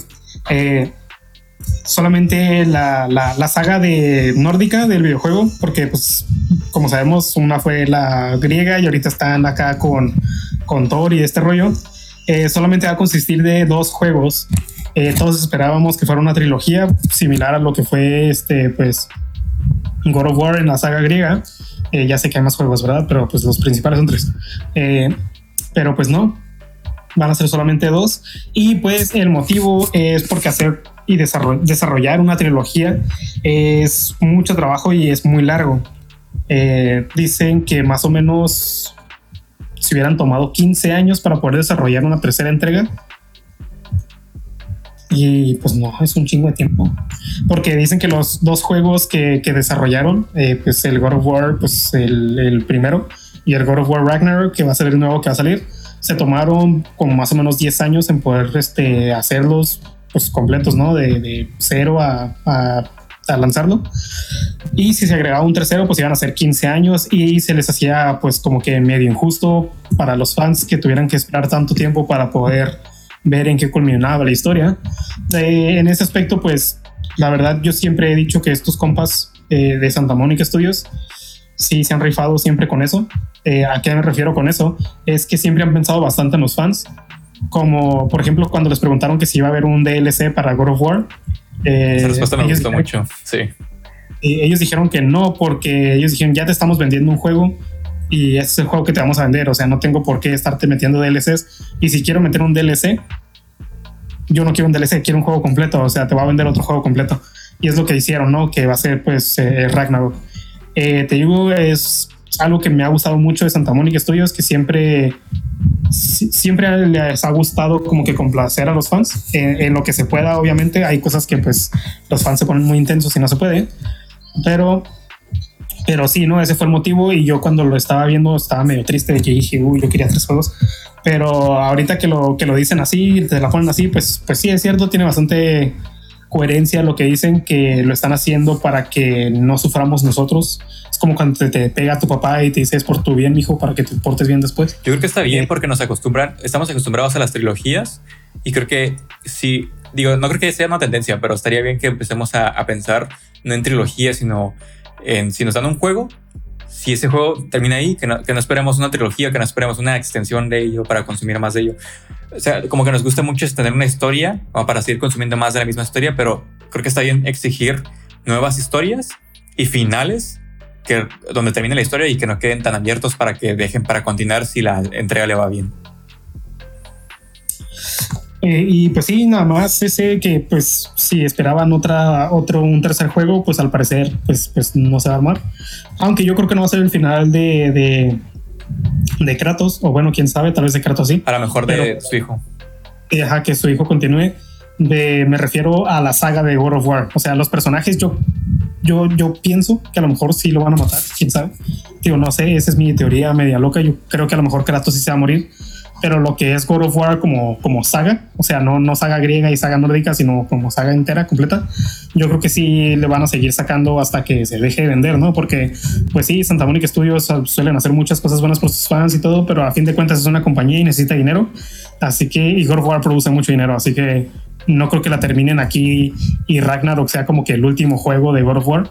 O sea, repito, God of War como juego, no nada más como Kratos, sino como saga de juegos. Eh, eh, pero sí, en lo que respecta a la saga nórdica, solamente van a ser dos videojuegos. Y pues, Simón, ya. Y pues continuamos con. eh, pues con películas, ¿no? En este caso ya, ya tenemos las, las que quedan son 12 películas, que es el caso de Netflix y de Clint Eastwood. Que si quieres mencionarlas porque aquí eres el máster en estas notas. Pues la primera que me gustaría tocar el tema, o bueno, no sé, no, vamos a empezar con la de Clint Eastwood porque es un poquito más cortita. Eh, Clint Eastwood nada más, pues nada más se trata de su próxima película nueva. Creo que creo que ya se estrena, se estrenó hoy precisamente, eh, hoy 17 de septiembre. Eh, a lo mejor cuando lo estén escuchando, pues ya ya gente ya la vio o gente ya decidió no verla.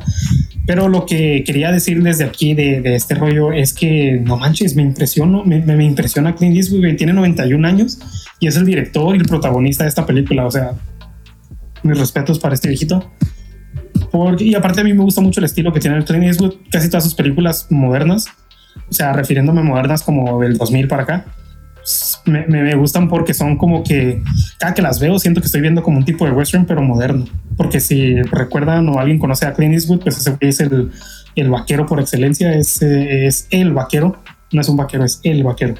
Y todas sus películas modernas me recuerdan como que a un western pero puesto en nuestro mundo más moderno.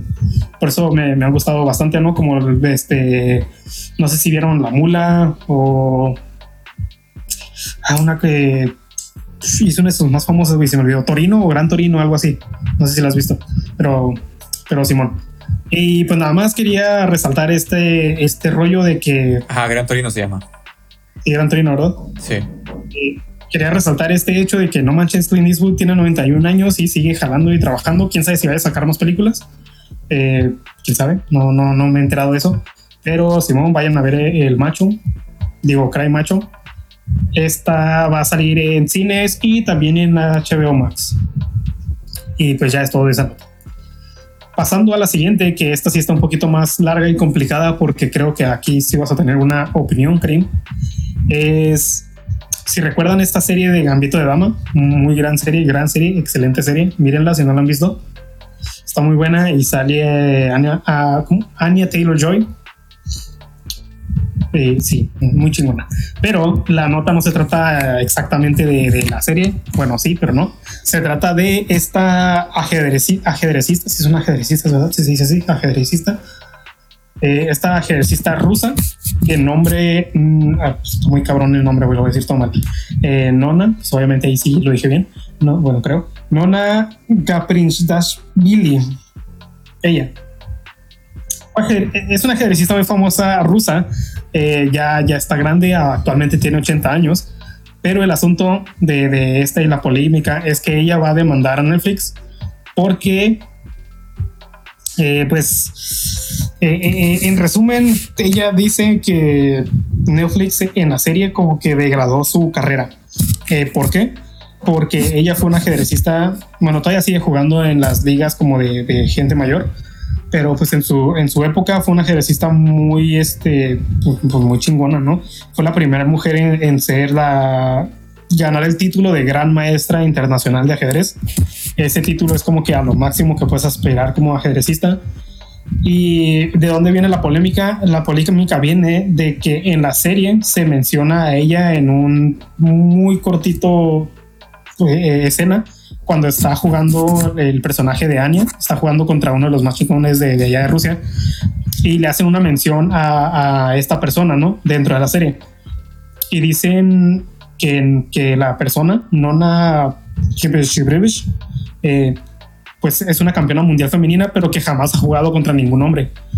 Eso es lo que dicen dentro de la serie. Pero en la vida real ella sí se enfrentó a muchos hombres y pues sí derrotó a muchas personas. Y es lo que está ella tratando de... Como que el orgullo, la imagen que tiene, la, la mancharon. Y exacto, dice que mancharon su imagen, su carrera. Y quiere que Netflix, pues aparte del dinero que siempre viene en las demandas, también borre esa parte de la serie, que, ¿Que la actualiza? que sí que actualicen la serie y eliminen ese ese pequeño diálogo pues porque dice que está manchando su, su- toda su carrera o sea todo lo que ella hizo todo lo que ella logró porque ella fue de hecho pues fue, la primera gran maestra internacional mujer y fue de las primeras en, en competir contra hombres. Y, y se le hace que, pues, degradante que hayan dicho ese, ese comentario dentro de la serie. Yo aquí estoy de acuerdo con ella en que el diálogo debería de ser eliminado, la verdad, porque pues sí está como... Porque a pesar de ser una serie, eh, eh, entonces tipo, el- el- las series, la gente se va a poner a investigar quién es. Y ya con el hecho de ser el hombre, ya para la mayoría de la gente es suficiente para saber o crearse una opinión. Entonces, sí, yo sí entiendo esto que dices de que sí deberían quitarlo. Sí, digo, yo creo que sí lo deberían de quitar. Mm, la parte monetaria, ahí sí yo no sé, no... No, no, no, no conozco muy bien cómo se maneja. O sea, sí, sí he escuchado muchas demandas de que cuando manchan tu imagen y pues piden una compensación económica. Te digo, no estoy diciendo que no se la den, obviamente, sino que no sé si es mucho o si es poquito o si Yo creo que sea, es poquito. ¿dónde cae este, este dinero? Te digo, no, no estoy diciendo de que no, no se lo den, al contrario, sí, pero no sé si es poco o es mucho lo que, lo que pide ella o lo que le piensen dar finalmente, si es que gana la demanda, ¿no? Porque pues apenas la está metiendo y fue una demanda de 25 páginas, güey, hizo un, Estaba enojada. un pinche libro, güey, un- una tesis de demanda. Digo, y no, y sí comprendo bastante la demanda porque pues es cierto como hacer ese comentario aunque parezca como que muy leve. Porque yo cuando estaba leyendo la nota, o sea, no la nota, sino cuando estaba leyendo como los, los headlines, era como que, ¿por qué te enojas porque te mencionan dentro de una serie? Porque yo pensaba que de eso iba, ¿no? Como que la habían mencionado y ella no tenía el permiso, no había dado el permiso para que la mencionaran o algo así. Y pues yo era así como que, "Ah, pues si te mencionan una serie, pues qué chingón, ¿no? Si dijeran mi nombre en una serie, pues estaría chido. Pero, pero no, ya que leí, dije, ah, no, pues sí, está cabrón que, que denigren tu, tu carrera, aunque sea un comentario como que muy leve, muy rápido. Porque pues si te pones a pensar, eh, esto es muy grande, ¿no? El hecho de que tú, eh, en estas épocas donde no permitían que tú como mujer compitieras contra un hombre, y que lo lograras y que te dieran un título que antes que tú no había obtenido ninguna otra mujer. O sea, ahí sí como que se, se entiende perfectamente que te enojes porque alguien diga que no, no hiciste nada de eso, aunque sea por un segundo en una serie. Digo, eh, esperemos que sí llegue a algo bueno para ella esta demanda. Y pues yo por lo menos te digo, en el lado monetario no sé muy bien qué rollo, pero por el lado de, de la serie sí espero que le hagan caso y que sí quiten este o al menos lo modifiquen un poco el diálogo. Sí, igual. Espero, espero que, se, que le hagan lo mismo, porque también creo que eh, en, en temas de dinero, yo siento que sí eh, está pegando bajo ella. Y supongo que lo que quieren nada más es un tipo de compensación, nada más, porque realmente no. Para la cantidad de dinero que mueve Netflix, no es mucho dinero. Y para las demandas, generalmente no es mucho dinero. Entonces, yo creo que probablemente la demanda, o sea, probablemente si no quieren aventarse mucho tiempo y gastar mucho dinero en Netflix, probablemente termina pagando dependiendo de la cantidad. Y, o a lo mejor llegan a un acuerdo por, por, por afuera que se llama, creo que se llama settlement. No recuerdo bien el, el nombre, pero digamos que por fuera se hace un acuerdo y sabes que en vez de pasar esto, esto, esto, esta parte tediosa, te doy tres y ya aquí, aquí muere. Bajamos esta parte y ya. O sea, como que yo creo que va a ser un acuerdo por fuera. O sea, si se va a juicio, lo van a terminar, lo van a terminar por fuera para no tener que aventarse todo el juicio. Porque este, ese tipo de cosas, como no tienen mucho dinero ambos, eh, o sea, Netflix sí, pero no creo que ella tenga mucho dinero, entonces va a tomarse un buen rato. Entonces creo que lo, lo que más le gustaría a Netflix sería que eh, esta historia se des- desaparezca rápido, porque eso le puede afectar a la serie o a críticas a la serie. Am, y pues sí, esa es mi opinión. Eh, ¿Te parece si pasamos a otro bloque?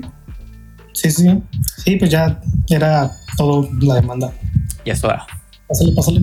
Es toda, güey. Mercadotecnia. Entonces nos vemos eh, una nota corta dentro de estas eh, que tiene que ver con. Es un poco. La puse aquí porque podía entrar en otras partes como de tecnología, porque es una adquisición, pero creo que también la parte de marketing entraba.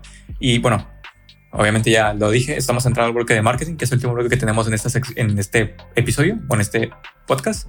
Y es que si no conocen la empresa o, o este. Sí, esta empresa que se llama Genius, que es una empresa muy conocida eh, o una agencia de medios muy conocida.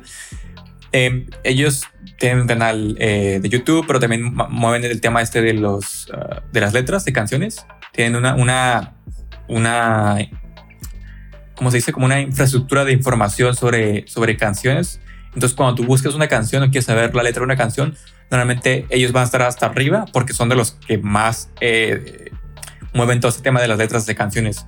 Y hace poquito eh, una, una compañía que se llama Media Lab o Media Lab eh, los compró o los adquirió por 80 millones de dólares. Entonces, lo único que me dijo Genius fue eso a, a, a Billboard, que es la, con, quien, con quien estuvieron como el contacto.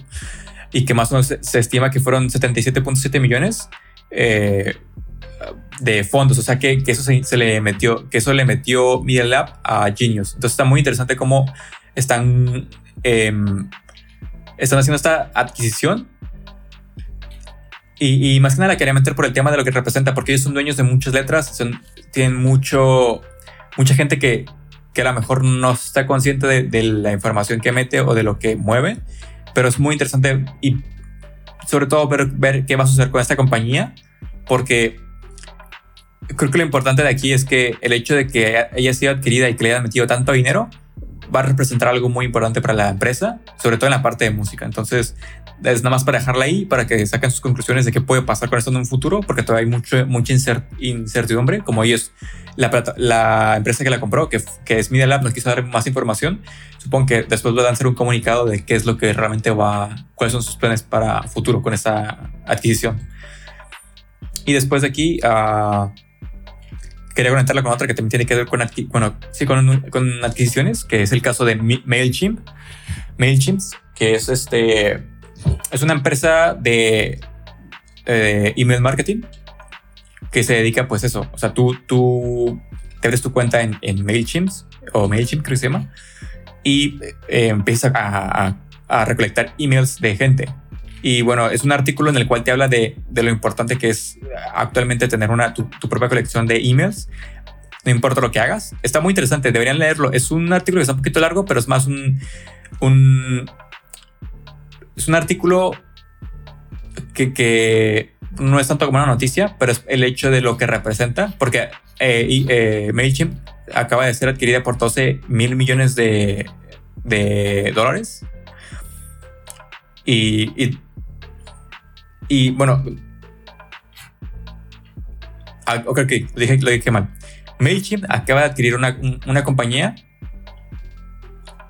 o se adquirieron. El punto es que eso, eso lo que representa es, es que todo el tema de email marketing va a seguir en pie, o sea, va a seguir muy fuerte, sobre todo por lo que seguimos mencionando, el tema de la pandemia empujó a mucha gente que se digitalice y, eso ha hecho que mucha gente que no estaba adentro moviendo su email ahorita esté. Y entonces todo el tema del, de recolectar emails se ha vuelto todavía más fuerte porque hay más gente.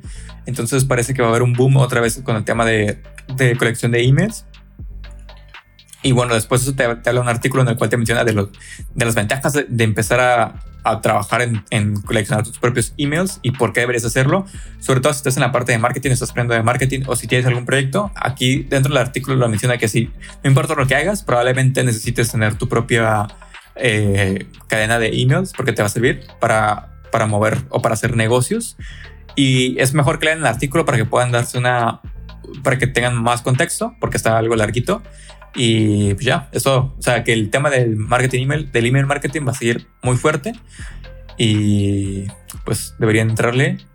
Primero lean el artículo y después ustedes deciden si quieren entrarle. Y ya es todo.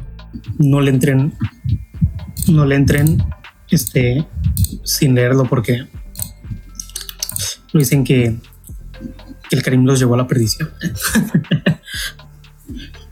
Pero sí, siguiendo en este, en esta, ¿cómo se llama? Eh, bloque o sección. Bloque, ¿no? Bloque como, ah, sí, bloque, yo, yo diría bloque. Ah.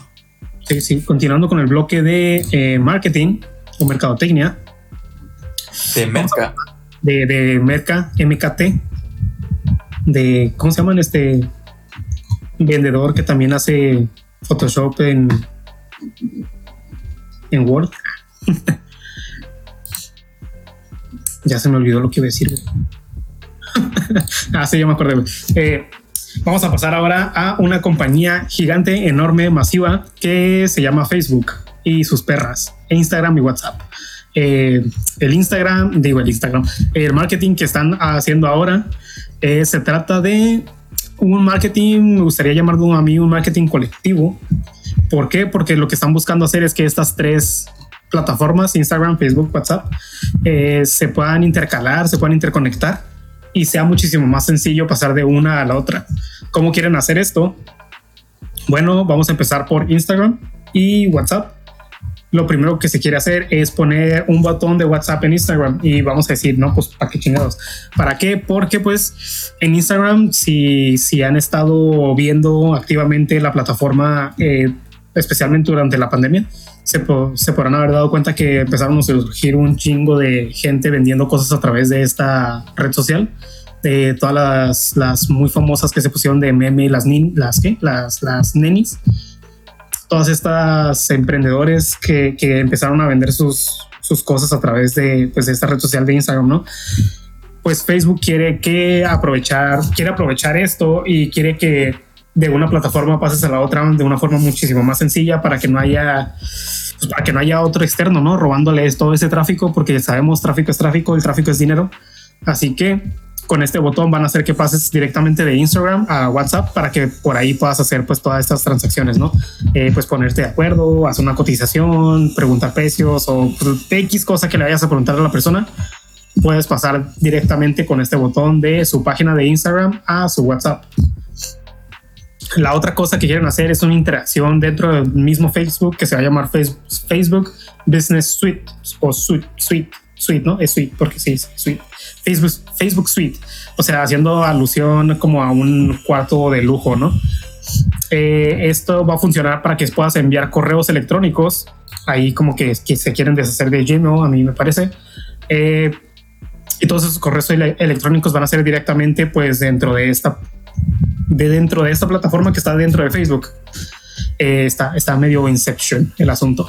Pero, pero sí, eh, a mí a lo que yo vuelo con todas estas cosas es que pues precisamente no quieren que salgas de ninguna de sus plataformas en ningún momento y que toda la transacción sea dentro de las tres plataformas, porque pues ahí ya están eliminando eh, otras aplicaciones de, de chat con lo que es WhatsApp e Instagram. Están eliminando lo que vendría siendo pues Gmail o algún otro correo que tú utilices para pues, enviar correos. Y la tercera es cuentas de trabajo para, para CM o Customer este, Management. No, ¿cómo era? No, sí, sí, no, ¿cómo? Sí, sí, eh, esa madre, Simón, se me fue la palabra. Eh, esto es para que, eh, ¿cómo lo explico este asunto? Cuando tú tienes una página dentro de Facebook, por lo general tienes que entrar a tu propio perfil y después de tu propio perfil entrar a la página y ya pues ahí ya puedes controlar la página. Lo que ellos quieren hacer es que pues todos los empleados de grandes empresas que tengan community managers y todo este rollo puedan acceder directamente a la página sin la necesidad de entrar a alguna otra a una cuenta personal de Facebook. Y pues sí, ¿no? Se quiere eliminar esto para que sea 100% algo como de trabajo, yo diría. Y pues de hecho eso a mí sí se me hace bastante Yo también lo veo como un pro esto. A lógico. mí se me hace muy bueno. Sí, ajá, digamos, llamémoslo lógico, porque pues sí, estás trabajando, no estás haciendo algo ahí de que viendo memes. Estás produciendo memes, amigo. Eso es un trabajo, eso es un trabajo muy serio. Lo estoy diciendo de risa, pero sí es un trabajo muy serio hacer memes. Eh, pero sí te digo, eh, se me hace como hace ratito lo que estabas platicando de YouTube, que puedes este, ya traducir los, los mensajes. Es como se me hace uno de esos updates que eh, ya lo cuando lo ves es como ¿por qué no lo hicieron antes? Suena tan lógico y tan necesario que ¿por qué no lo habían hecho? Así se me hace algo, algo así esta nueva función que tiene Facebook para, para las páginas, que, que ya puedes entrar directamente a la página sin la necesidad de entrar a tu, o sea, a tu página personal. Es súper, súper, súper, súper bueno. Sí, sí, Porque, porque digo, no, no quiero meter mucho en esto porque es muy complicado como para hablarlo aquí. Ya, ya nos estaremos extendiendo bastante. Pero, pero sí, para la gente que sabe usar, bueno, o que usa Facebook y, y que es- a veces puede ser muy molesto como tener que entrar a tu Facebook y después en- entrar a la página, es como que te, te saca mucho del, del rollo de estar trabajando. Entonces está interesante que hagan esto y va a ser un cambio muy, muy, muy importante. Am, y después tenemos uno, algo que no puede faltar, que por favor, ¿cuál es? Eh, pues la nota que ya sabemos que no puede faltar, al menos que tengan una semana bien pinche aburrida y no hagan de plano nada. Burger King Eh, la nota de ahora es que ¿Y sabes qué? ¿Por qué me gustó mucho esta nota? Porque regresa a una cosa que ya habíamos platicado, que fue cuando Burger King logró obtener publicidad gratis dentro de FIFA. Ah, del, del sí, eso estuvo genial, estuvo muy bien manejado. Pero ahora sí pasaron de, de estar en un equipo pequeño a ya estar en las grandes ligas, literalmente una de las ligas más grandes, porque si saben un poquito de fútbol o les gusta el fútbol, saben que la Liga Española es una de las ligas probablemente top 5, top 4 de todo el mundo. Eh, y pues precisamente nuestros compadres de las hamburguesas van a patrocinar, van a, sí, pues sí, van a ser patrocinadores de desde ahorita hasta el 2024. Eh, tienen, o bueno, ese es el contrato que tienen ahorita, pues no dudo que si les va bien, pues lo vayan a, a renovar. Pero pues sí, firmaron un contrato hasta el 2024 siendo patrocinadores. Y pues está interesante, ¿no? Lo que quieren hacer, porque quieren hacer como pues sinergia con, con, con la liga. Precisamente quieren reforzar sus servicios a domicilio. Es parte de la estrategia. Supongo que quieren como meterte en la cabeza de que cuando estés viendo un partido lo que vas a estar comiendo sea Burger King. Algo así como lo que ya hizo Coca-Cola con tus comidas familiares y todo eso.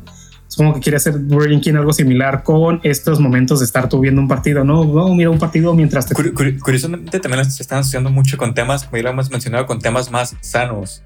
Porque el, asoci- el asociarte con un deporte se, se ve como desde una perspectiva, es como el, el hacer ejercicio o el, el tema de hacer atlético. Creo que a lo mejor intentan ir por ese lado de, una manera, a lo mejor puede ser otra cosa que no, no pensaron, pero se alinea muy bien con lo que están haciendo.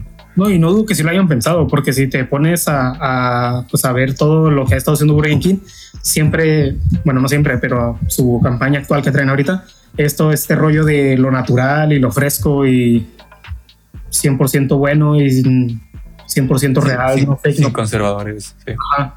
Digo, y siento que sí encaja muy bien. Sí es parte de la, como que esta misma estrategia sí encaja bastante bien porque le sigue pegando a esto de que sea natural y no hace ejercicio, no te metas esteroides o algo así.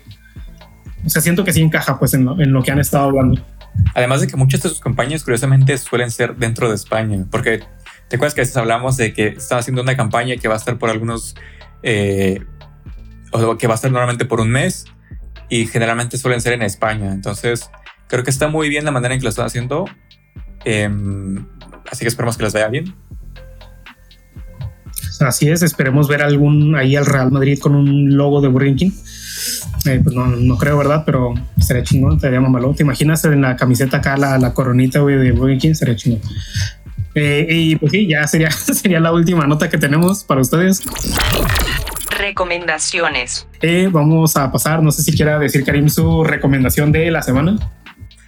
Um, pues la verdad es que había muchas, había muchas cosas que quería traer, pero al final me decidí por algo que encontré justamente hace como dos días, que es una canción nada más. O sea, no, no es más. Aquí lo único que te voy a ofrecer de recomendación es una canción que se llama Harmonious. Y es una canción eh, que no importa mucho la letra, creo que es más la vibra que te da. O sea, es escucharla, te relaja un poquito, eh, la voz, la, la manera en que estás eh, como los arreglos. Está muy interesante, es cortita. Si tienes tres minutos, escúchala. Probablemente te vaya a gustar. Y ya eso. Seguimos con la tuya. Y pues mi recomendación de esta semana es una película que está en Netflix. Se llama ¿Cuánto vale la vida? Es de, sale Michael Keaton, es el, el protagonista de esta película. Eh, si, está, si la vas a ver en inglés es Worth, la película. W-O-R-T-H.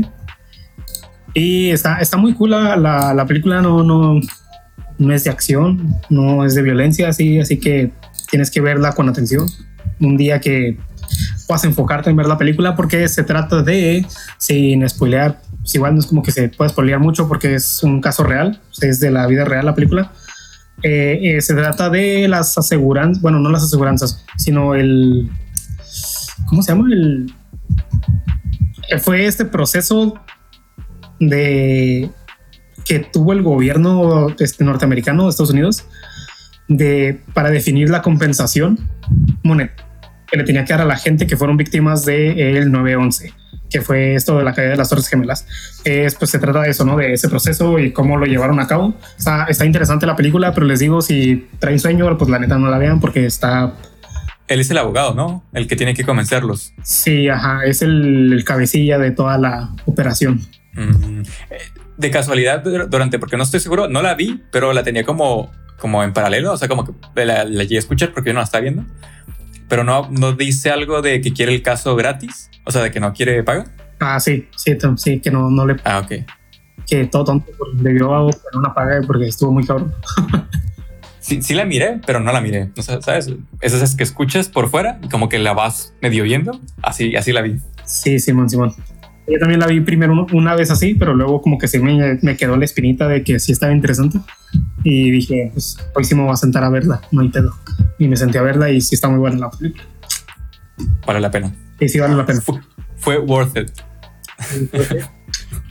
¿Cuánto valió? Ah. Valió dos horas de mi vida, muy bien. Valió la pena. Y eh, creo que ya sería todo por el día de hoy, ¿no? Sí, así es. Pues muchas gracias por haber estado con nosotros, lo que sea que dure este asunto. Muchas gracias a, a Longo con corazoncitos en la cabeza por estar aquí platicando con el Longo Chat. Así que, pues ya, sin nada más. Bye, se bañan, se la lavan y bye.